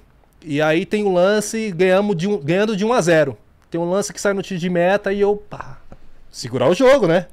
A cultura que o goleiro tem no Brasil. Pô, tá ganhando, ah, porra. É, cascudo. O treinador me dá um grito e fala assim: Tom, rápido. Rápido e eu falo, ué, tamo ganhando. Pra que rápido? Pô, pra né? que rápido? Tamo ganhando. Não, não, não, rápido, rápido, rápido. E nessa loucura de rápido, a gente tomou, eu sei que a gente tomou a virada. e no, no, no, final fala assim: Mister, é, eu não posso segurar o jogo, então? Aí ele falou: Não, eu prefiro aqui em Portugal é assim. Eu prefiro que você jogue. A gente jogar. Eu não quero meu time parado. E lá já tem essa tradição do Mister? Tem, tem. tem né? É, lá é Mister. Lá é Mister, é uma questão de respeito. Ah, é outra cultura. Você entra, cumprimenta todos os, os Misters, né? A comissão técnica inteira, os e aí managers. você vai pro treinador. É. Lá é Mister. E aí você tem todo esse respeito, cara. Todo, é, eu enfrentei tudo isso assim. Tem e... respeitar a hierarquia. Né? Exatamente, né? tem todo esse respeito. Tem também as brincadeirinhas também, não, tal, mas ali durante o trabalho tem um respeito inacreditável. Muita coisa diferente do, do que é no Brasil. Aí então em 2019 você chega no Juventus. Juventus da Moca. Juventus da Moca. Disputou o Paulista. O Paulista série, a, série A2. Peraí que acho que saiu meu som aqui. 2019 ou 2020, né? Oi, oi. Meu som tá ok? Tá ok. Tá me ouvindo? Tá ok, tá ok? Meu som tá ok aí, Tom? Tá ok, tá ok. Tá ouvindo aí? Ah, então tá ok. Pensei que, acho som tá ok que, aqui. Acho que foi meu fone que desconectou aqui. Falando em brincadeira, né? Que ele falou aí. É, falando em brincadeira. É, tá tudo... E aí disputou o Paulista Série A2? Série A2. O, é... Christian, o Christian tava com você naquela época? Tava, 2019? Tava. A minha ida pro Juventus, cara, foi uma coisa... É... Como toda a minha vida, eu sempre tomei decisões difíceis. Nunca olhei, olhei muito para lado financeiro e sim para coisas mais importantes. Como família. Uhum. Eu, tô, eu tava com minha esposa... Tinha acabado de ter minha segunda filha. E eu não queria ficar longe de jeito nenhum. Então eu tenho propostas de clubes mais distantes uh, e eu acabo falando, meu, eu quero ficar perto. Porque, meu, aquele momento não, não volta, Flá. Não sei se você tem. Você sim, tem, né? Você sim, tem filho? Bastante. É, bastante. É. Então, são momentos que a gente perde e não volta nunca tenho, mais, cara. Tenho três filhos e um enteado. Aí, então, mais, mais do que ninguém, você sabe que são momentos ah. que tem uma vez ali como andar, falar. Ah, meu, eu, eu sonhei esses momentos, ver esses momentos da minha vida, viver esses momentos. O meu baixinho você conhece, o Gianluca. Ah, sim, conheço, conheço ah, esse livro lá. O... Então eu vou pro Juventus por uma estratégia de ficar próximo da minha família. Hoje eu moro em Guarulhos, Guarulhos ali para Moca, 30 minutos, dependendo do trânsito, um pouquinho mais. Clube tradicional de São Paulo. Tradicional de São Paulo. Paulistão. Exatamente. Montaram um grande elenco com a Lei, é, Christian. Christian, grandes nomes. Então, meu, é, para mim vou dar um, uma pausa aqui e vou aproveitar também as oportunidades. E aí vem a pandemia. Vem a pandemia e o, aquele planejamento em cima disso, de poder voltar para o mercado de São Paulo, estar tá próximo da família e tudo mais, porque eu já estava com essa ideia de ficar perto da família. Meu, fazendo um bom campeonato no Juventus, vai aparecer outra porta em São Paulo. E assim eu vou subir de degraus. E aí vem a pandemia e financeiramente os clubes quebram. E não são possível manter os jogadores. Aí saiu o Christian, os demais jogadores saem do clube. E os outros clubes também para contratar fica difícil. Aí vem o meu primeiro desemprego no futebol, vamos dizer assim. Né? Que aí vem a marca também. O YouTube e a marca vem. É... Vem junto em 2020. Vem junto em 2020. Com o desemprego. Com o desemprego. É porque é brasileiro, né, cara? A gente pega ali as dificuldades, coloca no caldeirão, mexe e pô, vamos, vamos pra frente. Aí você desempregado, surge o convite para ir pro YouTube. YouTube. Acho que antes de, acho que antes do Não, eu fiz uma gravação, uma participação, né? Eu que fiz foi, uma participação. Que foi o Desafio de pênalti. Desafio de Olimpíada de pênalti com o Jing Street. Olimpíada de pênalti. Com campeão, meu amigo Diego. Campeão foi? Campeão, eu. E o vice? O vice tu, né? Ah, ah então tá bom. Verdade, campeão tu, vice é. eu. Pegou seis, eu peguei cinco. Exatamente. Tamo ali, ó, tá bom. É, foi uma participação Verdade. É uma oportunidade ali que rolou. Oh, e, natural, e, teve, e teve grandes goleiros ali, cara. Teve Lucas tá louco. São Paulo, que pegou acho que dois, três. o Lucas Perry acho que pegou, eu não lembro. É, Tem que assistir lá. Vai lá no Jing Street assistir lá do nosso irmão Diegão. Diegão, quero você aqui também, cara. Diego Freestyle, já te mandei o um convite, você não me respondeu ainda, sem vergonha. Então teve grandes nomes, grandes goleiros grandes ali. goleiros. se destacou, né? Eu fui o campeão ali, ganhei uh, uma chuteira e uma luva da, da Adidas. É por isso que eu deixei você ganhar, porque eu não poderia receber a, a, premiação da marca, entendeu? Ah, é, tá entendeu? Tá aí, meu, eu comecei a gostar, eu achei divertido. Na verdade. E o Diegão também. Nossa, os meninos são, são sensacional, né? O Diegão achou legal, viu que o público também abraçou, o público deles. O Tom no Ginga, aí começou a hashtag Tom no Ginga, Tom no Ginga. E, meu, eu tô aí. Ainda faço umas gravaçãozinhas aí com, junto com o Diego com o Giga Street. Hoje ele tá no Catar, né? Hoje tá no Catar. Mando, por isso que acho que é por isso que ele não viu meu convite. É, eu mandei logo, o convite, ele. Tá ele... Mas eu repasso pra ele, pode deixar. Com certeza. E, a, e aí agora também gravou com o Juca. Nós gravamos com o Juca recentemente. É, o desafio de penalidades, né? Desafio de pênalti. Tá, tá rolando rotina minha de eu pênalti. Vi, eu, vi, eu vi as finais lá, só defesaça, mano. Ah, ah foi, foi legal, foi a legal pra Mas também grandes batedores, hein? A final tava embaçado. Grandes hein? batedores ali, consegui. Depois vai afunilando, aí você vê a qualidade dos caras. Os caras começam a bater é, dá risada no vídeo, na câmera ali, mas na hora de bater, vai bater sério. Eu acho que eu peguei uns dois pênaltis só. Mas tá bom. pra mim tá bom. Pra mim tá bom. Com chuteira de society, tá bom. Assim. Aí, aí, então, então a, de, através desse, desse, dessa, dessa participação no Ginga, no desafio de pênaltis, que surgiu o convite do Diego para você ingressar no Ginga Street. Que a galera começou, aquele auê todo. E aí você vai pro Ginga Street. Vou pro Gig Street, aí tem o, onde eu te conheço, que é o desafio do é Falcão do Rei, né? Desafio exatamente. do Rei. Desafio, nós fizemos um desafio. Foi o segundo vídeo, cara, foi o desafio do Rei já. Foi o segundo vídeo seu? É, o segundo. Você teve tinha vários gravado? vídeos do. É, foi o primeiro. Eu fiz um vídeo do, do, do Olimpíada do Pênalti. E depois a gente fez só, só do Falcão. Então... É, do Falcão foi um desafio. Canal Falcão, eu e Falcão, contra Tom, e Diego, Lu e Japa. Japa. Foi um episódio com cada um. Cara, aí, meu, aí foi legal. E eu vi o tanto. Nesse momento eu vi o tanto que é trabalho. YouTube é trampo, trabalho. é trabalho, é dedicação, porque foi um dia inteiro de gravação Nós ali. Começamos gravando, acho que era uma hora da tarde, paramos de gravar seis horas da noite. Seis e quase sete. E já no escuro, eu já não enxergava a bola, e o Lu deu sorte, começou a fazer gol de bicicleta, não enxergava a bola. E meu Deus O Flamarião esqueceu o óculos, além de contar. Nossa, cara, não dá. Mas tava pra enxergar no escuro ali? Ah, não, já tava, tava osso. E aí a gente fez grandes defesas, né, Flamarion? Pô, Pô e, e, também o vídeo Falcão bombou. bombou.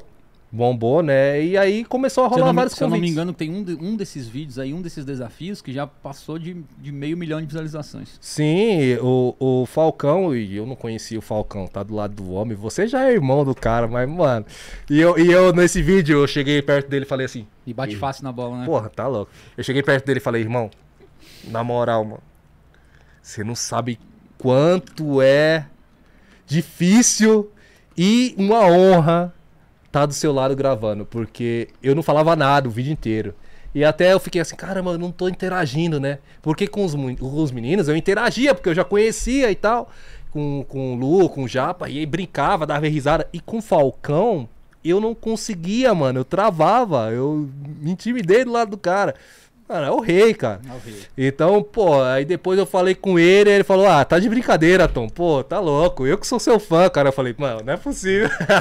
o cara, você vê a humildade do Falcão, não é à toa que é o rei, hein, Que é o rei, né? E aquele desafio foi muito legal. Então, se você quiser assistir, ó, corre lá no canal do Jing Street e assiste lá as defesas minhas do Tom, porque aquele, aquele dia nós deitamos, Tom, nos caras, hein? Porra, deitamos, dia, mano, deitamos. Várias defesas fera, tá louco. E, e o Ju Canalha também eu conheço depois. O Ju Canalha era um cara que eu já admirava no YouTube. O Juca. Por ser da quebrada. Eu não acompanhava outros canais. Ó, pra você ter ideia, eu conheci o Diego, mas não acompanhava o YouTube Jing Street. Eu acompanhava o Diego Freestyle. Eu Sim. conheci o Diego num jogo do Campeonato Paulista pela Portuguesa em Itu, no evento que ele tava lá. E eu vi ele fazendo as firulas lá e eu falei, meu, Caramba, gostei, mano. Tá louco, eu vejo seus eventos, pá, sou seu fã. E aí surgiu essa aproximação e da, depois dali ele falou: Caramba, eu que assisto seus jogos, eu que sou seu fã. Ele falou desse jeito. Então teve essa. Eh, a primeira aproximação, eu e o Diego, foi isso. Ele pediu uma camisa minha. E aí foi rolando, aí trocamos número, aí, tipo, aí conversamos por rede social e fomos fortalecendo. Até em Portugal, quando eu tava em Portugal, eu conversava muito com o Diego Freestyle. E acompanhava o Juca por ter amigos em comum da quebrada da Vila Missionária. Sim. Eu falo, mano, esse cara é da hora. Sabe por quê, Flá? Quem cresce e vive na Vila, na Vila Missionária sabe o quanto é difícil, o quanto é difícil você ter um caminho e é. buscar o sucesso ali dentro, sabe? Tipo, é muita dificuldade que a gente passa e muitas coisas que impede a gente de, de, de, de progredir, progredir, vamos dizer assim. Então, quando você vê um cara, da mesma forma ele já falou isso para mim também, o Juca. Quando você vê um cara alcançando holofotes de mundo afora, de grandes sucesso, né? emissoras, né? é, no YouTube grandes públicos, meu, você fala, caraca, esse cara é fera. E outra questão que ele bate no peito e fala, eu sou Vila Missionária, que são poucos que fazem. Eu faço, mas são poucos que fazem que a gente é. sabe. Então, o Juca, é, eu conheço o Ju que eu chamo na resenha, como é um cara da minha quebrada, o linguajar já é o mesmo, nós chamamos na resenha. E aí, mano? Vou falar um papo reto pra você. Eu sou seu fã, já te acompanho há tanto tempo. Meu, acho o bagulho da hora que você faz na quebrada. Sou da quebrada Eu também. sou da quebrada. Como assim, você era quebrada? Pô, tá, tá, louco. Pô, aí tinha um amigo que já tinha falado de mim, aí a conversa foi fluindo, eu conheço não sei quem, eu conheço não sei quem, ali perto de não sei na onde. Então a conversa flui de uma maneira é, natural, né? natural, a gente se identifica, o cara pega e fala assim, mano, vamos gravar. A gente precisa gravar e exaltar o, nosso, nome da nossa quebrada, mostrar que é, o que é a nossa quebrada é muito mais do que as coisas ruins que falam. É tem muita coisa boa também, muitas pessoas legais inclusive, também. Inclusive tem um outro grande amigo nosso que é o Zóio. Ah, sim, sim. O Zóio, o Zóio ali na Vila Missionária, craque de bola também, grande amigo nosso aí. O Zóio ali da Vila Missionária. E nesse mundo do YouTube, você acabou gostando desse mundo do YouTube? Cara, eu gosto muito, né? Pô, é, né? não é, é à toa que eu tô, tô gravando sempre que possível. É muito difícil reconciliar a minha carreira é. profissional com o YouTube, mas o YouTube é um trampo à parte, se Sim. transformou um trampo. É por isso que a gente fala o tom. É, e você voltando naquele assunto que você falou assim, a, a, a galera não sabe o quanto é difícil. Pô. E principalmente para nós que é goleiros, e, e coisas que a galera não sabe, e pegavam muito no meu pé, que é assim, ah, mas essa bola aí você pegava. Ah, realmente, se eu tivesse no primeiro vídeo, com certeza sim, a gente pegava. É muito Mas vídeo. depois de 4, 5 horas gravando, não, e, cara, e outra, não tem, e as pausas? E as pausas ah, que esfria, você imagina, esquenta, esfria o corpo. e daqui a pouco você vai lá e tem que dá, o corpo tem que estar tá ativado no mesmo nível, aí não tá. tá. E é, nós que é goleiros é totalmente é, diferente. Até você quebrar o corpo pra ir na bola, meu, sofro, eu, tá louco. Não, e, as pessoas não tá, sabem. Você tá com. Vai tá com 30 agora, fez 30, né? Fez 30. E eu tenho 44, Tom. Tá louco, é. É, é bem imagina. mais difícil. Imagino. Com 30 ah, já tá começando a ficar difícil. Não, o cara fala, não, deixa, deixa. Quando os caras chegarem nos 44, a gente compara ah. o Flamarion de 44 e o Tom de 44. né? Aí é outros 500. Ah, cara, é, é, o YouTube é muito difícil. É. Muito difícil. E aí, meu, dentro do YouTube eu vou conhecendo esse público legal, esse público aleatório, completamente fora da caixinha que eu estava acostumado. E vejo quanto é da hora, o quanto o público me abraçou, quanto a molecada vem me perguntar. Mano, eu recebo inúmeras mensagens, você é a mesma coisa, de como você chega num profissional, de como fazer tal fundamento. Como que eu caio nessa Pô, bola, como que eu é, lado Sou ruim. seu fã, te acompanho, você começa a ser referência de referência. muitas crianças. E sabe o que é mais da hora é isso? Você ser referência na vida de alguém que tem uma história para ser escrita ainda. É verdade. Entendeu? É, Porque é uma coisa é você ser é, ídolo ali, referência para uma pessoa que já tem uma história formada. Agora, uma criança que, que tá em formação, um que tem todo um sonho pela frente, cara, se torna uma parada muito séria. Sério. E eu curto muito essa parada, tá ligado? Pô, eu curto muito ser pai, mano. É. Então é uma parada que eu já, já gosto de fazer. Então, se eu for para conversar com uma criança, eu vou dar as melhores e informações para ele adquirir sucesso na, na vida dele, entendeu? Exato. Então isso daí é legal pra caramba. É, mano, o, os caras do, do YouTube vamos dizer que são praticamente a mesma coisa do futebol, né? Dos jogadores de alto nível. Aí. Hoje em dia tem alguns do YouTube que são acho que até mais. Até mais do que os jogadores mais. de futebol. Então as pessoas não têm dimensão. No futebol, falo pra vocês, são poucos que conhecem o YouTube. Então, a nova geração é. que tá vindo tá no futebol que conhece. que conhece.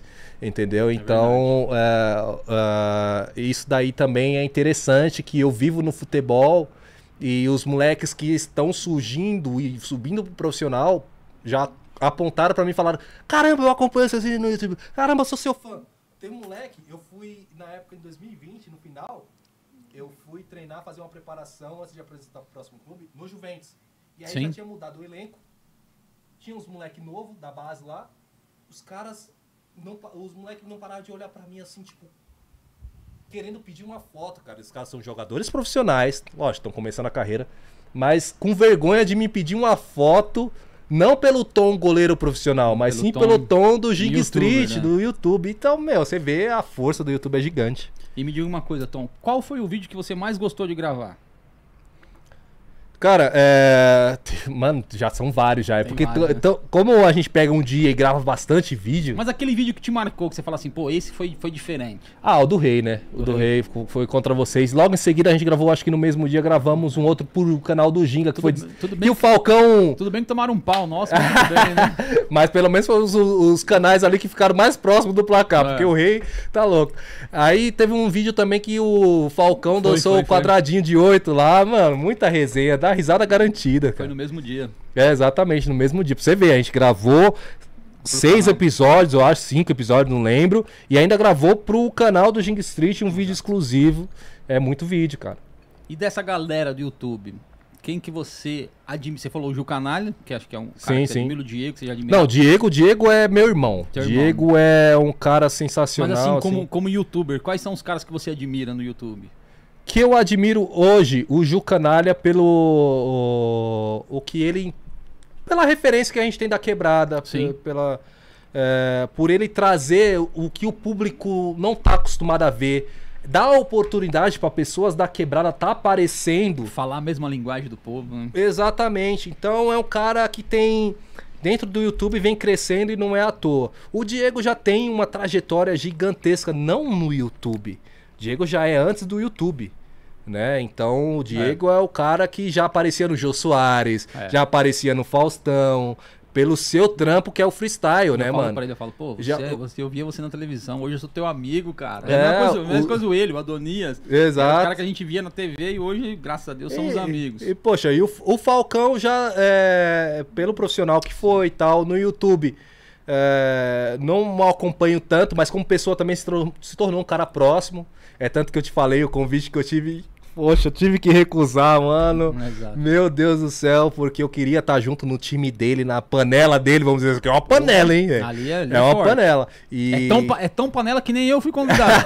Não, mas ele, ele falou que deve ter uns caras só profi, cara, só no profi, time. Só profi. Então ele me convidou ali e eu tive que recusar porque a temporada 2022 já tá aí batendo na porta e eu tenho que me apresentar para fazer os treinamentos. É isso que nós vamos falar daqui a pouquinho.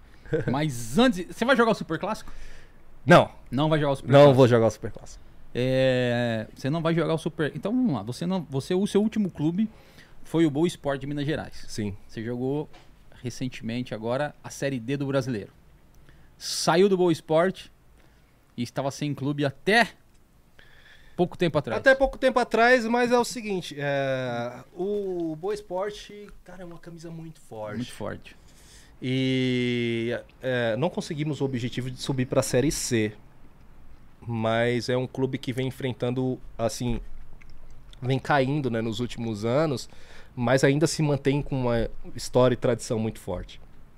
Quando eu recebi o convite, não pensei duas vezes, eles já me conheciam da época de Série B, que eles jogavam a Série B, jogava a portuguesa contra o Boa Esporte.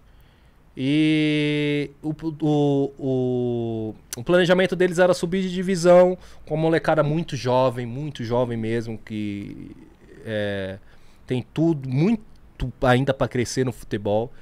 E, e, dentro... lá, e lá no Boa você disputou só a Série D? Só a Série D. E aí fizemos um bom campeonato até. Saímos Ó, por alguns azares. Eu tenho seus números aqui: 15 jogos, 5 vitórias, 7 empates, 3 derrotas. 160 passes certos, Reposições certas com o pé 105, reposições certas com a mão 46, saída de gol alta 21, saída de gol baixa 55, saída jogos. de gol com soco 15, defesas difíceis 32 em 15 jogos, dá mais do que duas por dá jogo. Dá mais do que duas por jogo. Então foram... Rebatida com a mão 21 e rebatida com os pés 3, ou seja, números altos e expressivos. É, então, é, eu foquei muito para ter essa oportunidade no Boa Esporte. Uh, o, o, aproveitamento individual foi muito positivo, não é à toa que me abriu uh, algumas outras oportunidades para dar sequência aí na minha carreira. E agora eu acabo de fechar com um clube, surgiu propostas de Minas inteiro, vamos dizer assim. Do Campeonato Mineiro, eu acho que surgiu interesse de muitos outros clubes, mas aí eu acabo fazendo a escolha daquele que realmente ia agregar a minha carreira profissional pro futuro e um clube que também está almejando coisas boas futuramente, que é o Democrata de Minas Gerais. Um clube modesto, subindo de, da segunda divisão estadual, indo para a primeira. Democrata de Governador Valadares. De Governador logo ali. Você sabia, você sabia que em Governador Valadares tem uma igreja quadrangular e o pastor de lá é o pastor Flamarion? Sério? Sério? Não sabia disso. Pastor Flamarion, pastor. Pô, eu sou batizado na igreja quadrangular. quadrangular. Eu lá, sou batizado, lá, então, que lá, legal. Então lá você vai, vai encontrar a igreja é. quadrangular de Governador Valadares, pastor Flamarion. Pô, legal, legal, legal. Então, meu, Flá, é... e, a, e as cores do, do democrata? Que cores são? São preto e branco. Preto e branco. Preto e branco. É alvinegro, né? Alvinegro. Alvinegro, preto e branco. Então aí logo logo vou estar nativa novamente esse campeonato mineiro, se Deus quiser, tem muita coisa boa para acontecer. Então vai disputar contra Cruzeiro, Atlético é, e... Contra uns caras aí que tá dando um chute em fraca aí. O Hulk, você, você prepara aí, bicho. Você achou que o chute do Falcão era forte? Quero ver pegar o do Hulk é agora. É louco. e aí me conta, aí na pandemia também você falou da marca. Me conta mais sobre a marca, porque eu já sou fã da marca, né? Eu sou fã e sou um dos garotos propaganda da marca também, porque, pô, tá louco, né? Ah, meu, a marca, a marca a marca, para quem não sabe, é o Winston. Ó. Deixa, eu, deixa eu pegar marca, aqui o... marca, Pega, marca do boné, camiseta Winston. Hoje eu estou trajado de Winston em homenagem ao Tom. Para quem não sabe, o Winston é o nome do Tom.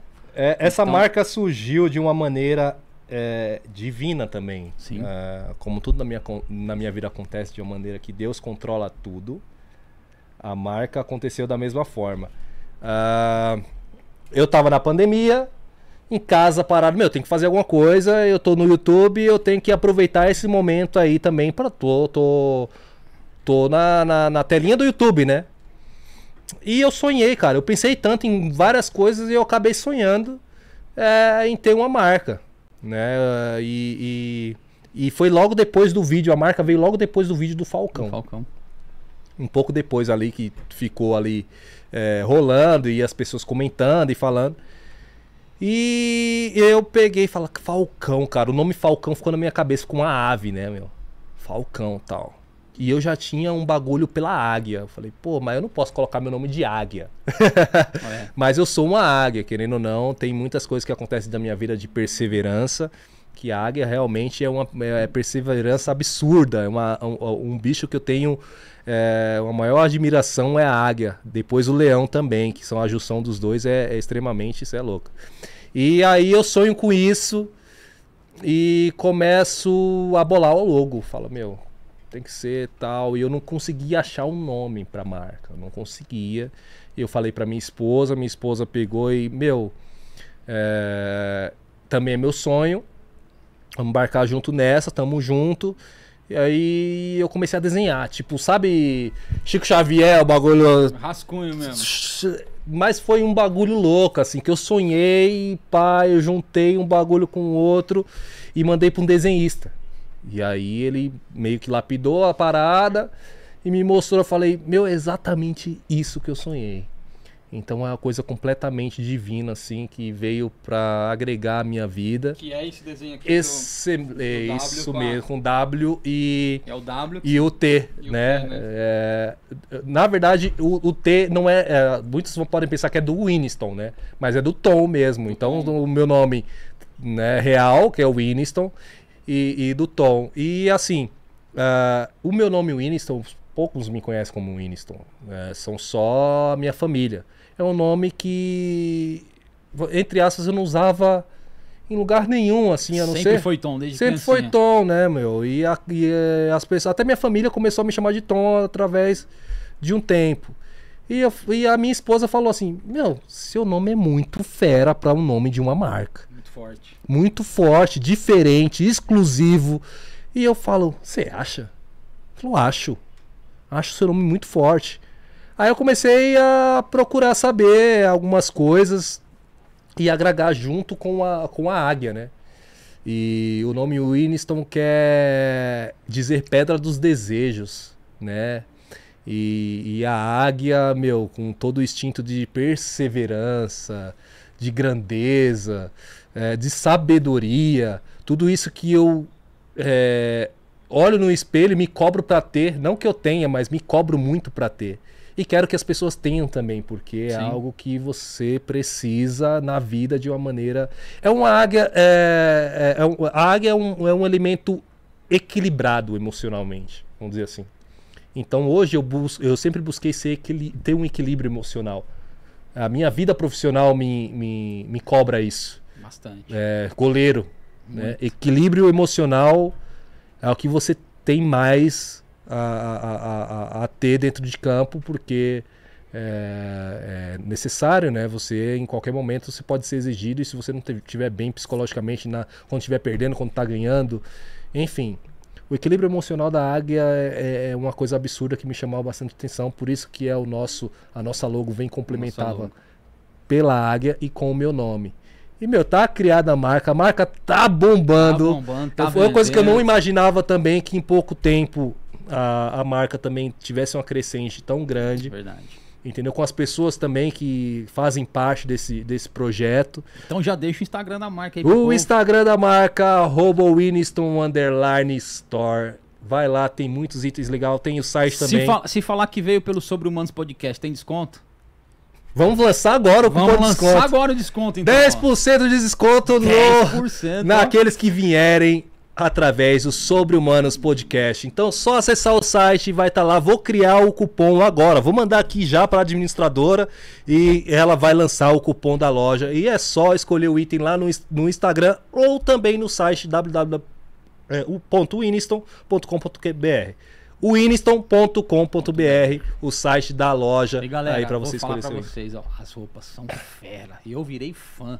Eu virei. Onde eu vou agora, eu tô de Winston. Tem essa daqui de manga curta, tem a de manga comprida, que eu tô direto. Tem boné. Agora tem boné. Tem a necessaire tem que necessaire. eu vou pros jogos e levo minha necessairezinha. Então, é cara, isso aí. Tem é, vários itens tem e vários. a tendência é só crescer isso o por óculos, vocês. O óculos. óculos. Põe um óculos aí. O óculos, aqui aí. da Winston que tá bombando o, também. O, o, o, dono da marca, o óculos eu não ganhei, não, hein?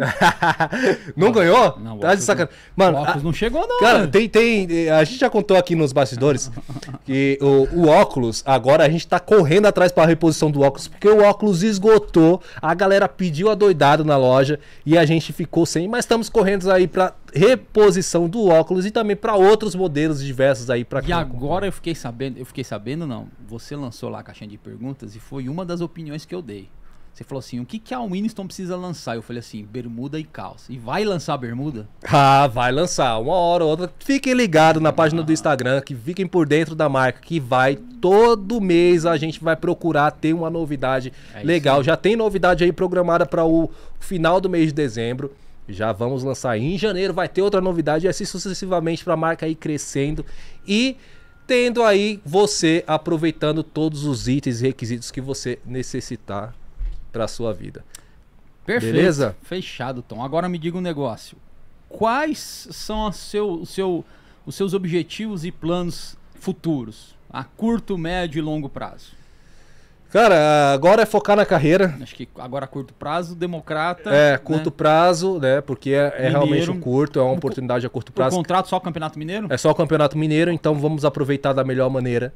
É, focar mesmo, já estou focado antes e durante e nos jogos, a gente tem que aproveitar as oportunidades. Nós, é... nós falamos, você viaja para lá quando? Dia 6, é segunda-feira, é domingo, né? Domingo, domingo para ah, segunda domingo. ali. Então já tá Então já tá na, na cara do gol aí.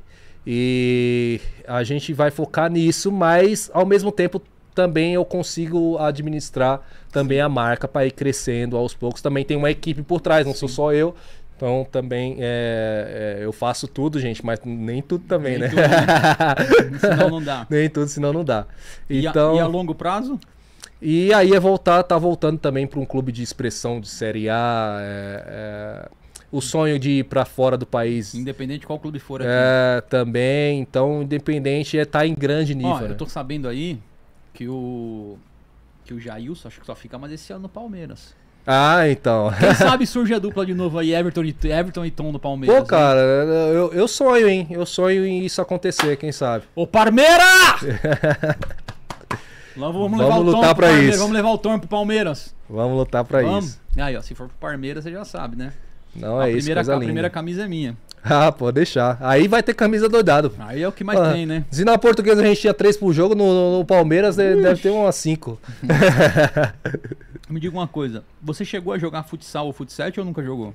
Joguei. Jogou? Eu iniciei no futsal. A base no futsal. Eu iniciei no futsal. Então aí, aí mas na linha, né? Na linha. Na linha. E isso me deu a transição pro campo, já não foi tão legal assim em parte de fundamento que eu aprendi no, no futsal. Mas aí eu fui pro gol e aí o que ficou que eu aprendi no futsal eu levei pra minha vida profissional como goleiro também. Exato. E agora, Tom, estamos chegando aí perto do final perto já. Perto do final, é isso. Perto do final, acho que nós conversamos. Primeiro podcast que você participa? Cara, eu. É. é primeiro é, podcast? É. Caraca. Tem a honra. Sobre humanos, ó. Que é isso. Sobre humanos. O primeiro, podcast. primeiro podcast do Tom vai ficar marcado lá, gravado. Primeiro podcast sobre humanos foi com, o Tom, foi aqui no Sobre Humanos. Então, obrigado, Tom. Eu queria, antes de mais nada, é, eu sempre faço essa pergunta, é sempre uma pergunta que eu gosto que fazem para mim também. É, qual que é o legado que o Tom quer deixar? Cara, é... eu, eu acho que o legado de servir de referência para algumas pessoas, de inspiração, como eu citei, é muito legal. E eu, eu falo bastante de, na, no que é essencial para ter seguir na vida sem, sem muitos problemas, sem muitos. Pô, a gente vê tantos problemas hoje na vida, as pessoas em momentos difíceis, depressivas e tudo mais. Eu acho que buscar o equilíbrio é essencial para a vida. Sim. Tem um filme chamado Travessia, não sei se você já ouviu Travessia, falar. Travessia, já. Que o cara vai atravessando de um prédio para o outro em cima de uma corda e se equilibrando, né? E quando eu assisti esse filme, eu falei assim, cara, é, é isso. A vida é exatamente isso, tá ligado? Falar, A vida é, é, é, um equilíbrio de todos os lados. É você saber se equilibrar, você saber para onde olhar, não perder o foco, olhar para o objetivo. Lá naquela, naquele filme o cara olha para o outro lado e quando todas as vezes que ele olha para baixo, ele dá aquela balançada. Então, é, o que eu quero pra, passar para as pessoas é isso: equilíbrio, equilíbrio espiritual, equilíbrio emocional, equilíbrio é, em todas as partes da sua vida. Ele é essencial para você Sim. viver uma vida é, que eu possa dizer assim, uma vida feliz, uma vida que, que te possa trazer prazer de viver. Então, é, o legado que eu quero deixar também é, é, é uma, é, é uma situação de, de, de um tom que é família, que dá prioridades para muitas outras coisas que são que devem ser prioridades, né? Que é o amor, né? Verdade. Você ter, ter amor na sua vida é, é, é tudo. Então, hoje em dia eu posso passar isso para as minhas filhas, transmitir isso para elas, para minha esposa, para minha família. E é isso que também me faz feliz. Fechou. E agora deixa uma mensagem aí pros seus fãs, aqueles seus fãs, não só os torcedores, mas também os seus fãs do YouTube, a galera que te segue no Instagram. O, o microfone é seu. Cara, vocês que acompanham aí meu trabalho é, do YouTube, meu trabalho profissional, me seguem aí de todas as formas. Uh, acreditem sempre nos seus sonhos. Aproveitem as oportunidades que aparecem na sua vida. É, uma coisa que eu sempre falo, e você já citou aqui no podcast: as pessoas veem tudo, estão atentos a tudo. E tenha paciência. Busque seus objetivos, mas tenha paciência também. Que a paciência é, faz com que você é, consiga, conquiste. Às vezes está um dedinho ali para você alcançar os seus objetivos e o fato de você não ter a paciência faz com que você dê 10 passos atrás e volte do início e não sabe que estava ali pertinho para você conquistá-lo. Tá bom? Então busque seus sonhos, acredite muito em Deus, Deus é importantíssimo. Uh, busque Deus sempre. Ele que me faz ser essa pessoa equilibrada. Talvez o segredo está aí. Eu, me, eu tenho é eu como uma pessoa de, de equilíbrio. Então, porque a gente vive tantas situações, conhece tantas pessoas que a gente fala, meu.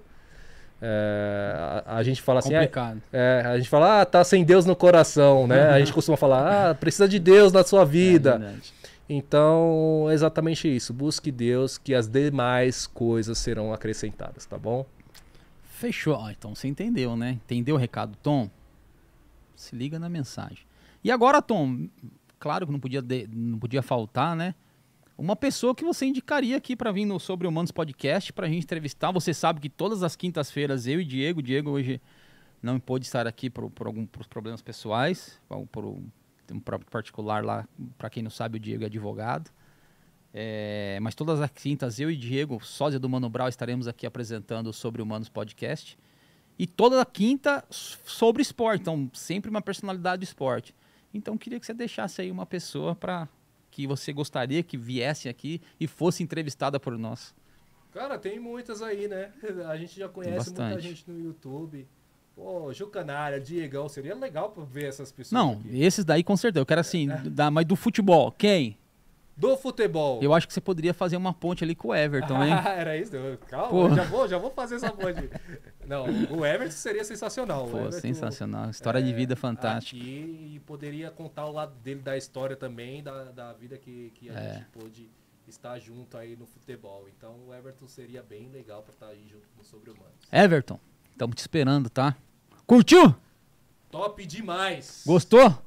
Demais, demais. Flamarion como, é melhor como apresentador ou melhor como goleiro? Cara, meu, você é top como apresentador e top como goleiro. Que é você isso. tem sua história já. Verdade. No futebol, no futsal. Goleiro de futsal, gente. Ele é goleiro de futsal. Futsal, futsal. De campo, é. de campo, e agora, YouTube, e agora tentando no futset. No futset, ah, mas futset ali já fica um pouquinho mais. Já mais fica mais, mais, mais, difícil. É mais difícil. É, é gol, gol enorme, pô. É, é. É, Tem 5 então, é. e meio, pô. Né? É, Futsal é 3 por 2 Não, mas você já tem sua história aí dentro do futebol. Falcão, já fiz, já fiz, moral, né? Não deu moral pra esse cara à toa. O Falcão deu moral porque realmente o cara é um absurdo no gol e... Que é isso. É um dia, um, quando, apresentador me surpreendeu, quando, viu, quando, eu, quando eu ficar, quando eu ficar, quando eu, quando eu crescer, eu quero ser igual a você no gol, entendeu? que isso. Oh, me, me surpreendeu bastante como apresentador. Eu olhei ali e falei, caraca, quem vai apresentar? Eu. Vou falar eu. Aí eu falei, como assim, pô? Você é apresentador agora? É, sou. Pode, não confia não? Aí eu falei, pô, confio, né? Confio, né? Confio desconfiando. não, mas com quem é amigo confia. confia. Independente, tá falando, tá falado. É verdade. confiar. Fechou? Fechou. Obrigado, Tom. Obrigado Deus te abençoe. Que todo sucesso do mundo. Você sabe que eu tô sempre aí contigo. A gente tá nos bastidores. Quando for pra Praia Grande lá, passando Natal Ano Novo, dá aquele toque. A gente vai correr na praia junto, como nós fizemos ano passado né? É isso, é isso. É, e, e sabe, e sabe que estamos junto pro que der e vier, pra marca, pra sua vida. Que seja sucesso no Democrata e que logo na sequência aí saia do Democrata, assine ou com o Atlético ou com o Palmeiras. Fechou? Deus abençoe. Deus abençoe. Obrigado, gente! Esse foi mais um Sobre Humanos Podcast. E claro, agradecer nossos patrocinadores. Freak Barber, a melhor barbearia de São Paulo, localizada ali no Ipiranga. Use Esportes Oficial, Use Oficial Esportes, material esportivo, preço justo e qualidade. American Drinks, ali na Avenida Roland Garros, 1215, no Jardim Brasil. Sorriso das Estrelas, especialistas em mudar a sua autoestima. Colocação de lentes de contato, de porcelana, resina, é com eles. Preço justo e atendimento de excelente qualidade. E se você precisa de seguros, precisa de plano de saúde, JFS Seguros, no telefone 011 2497 4415. Quer contar sua história aqui também no Sobre Humanos Podcast? Deixa lá no última foto do nosso Instagram, deixa o seu arroba, uma pinceladinha da sua história, que se sua história for boa, você estará aqui no Sobre Humanos Podcast. Valeu? Obrigado, galera, pela audiência. Deixe sua curtida, não se esqueça, se inscreve no canal e ó, compartilha com a galera. Valeu, Tonzão!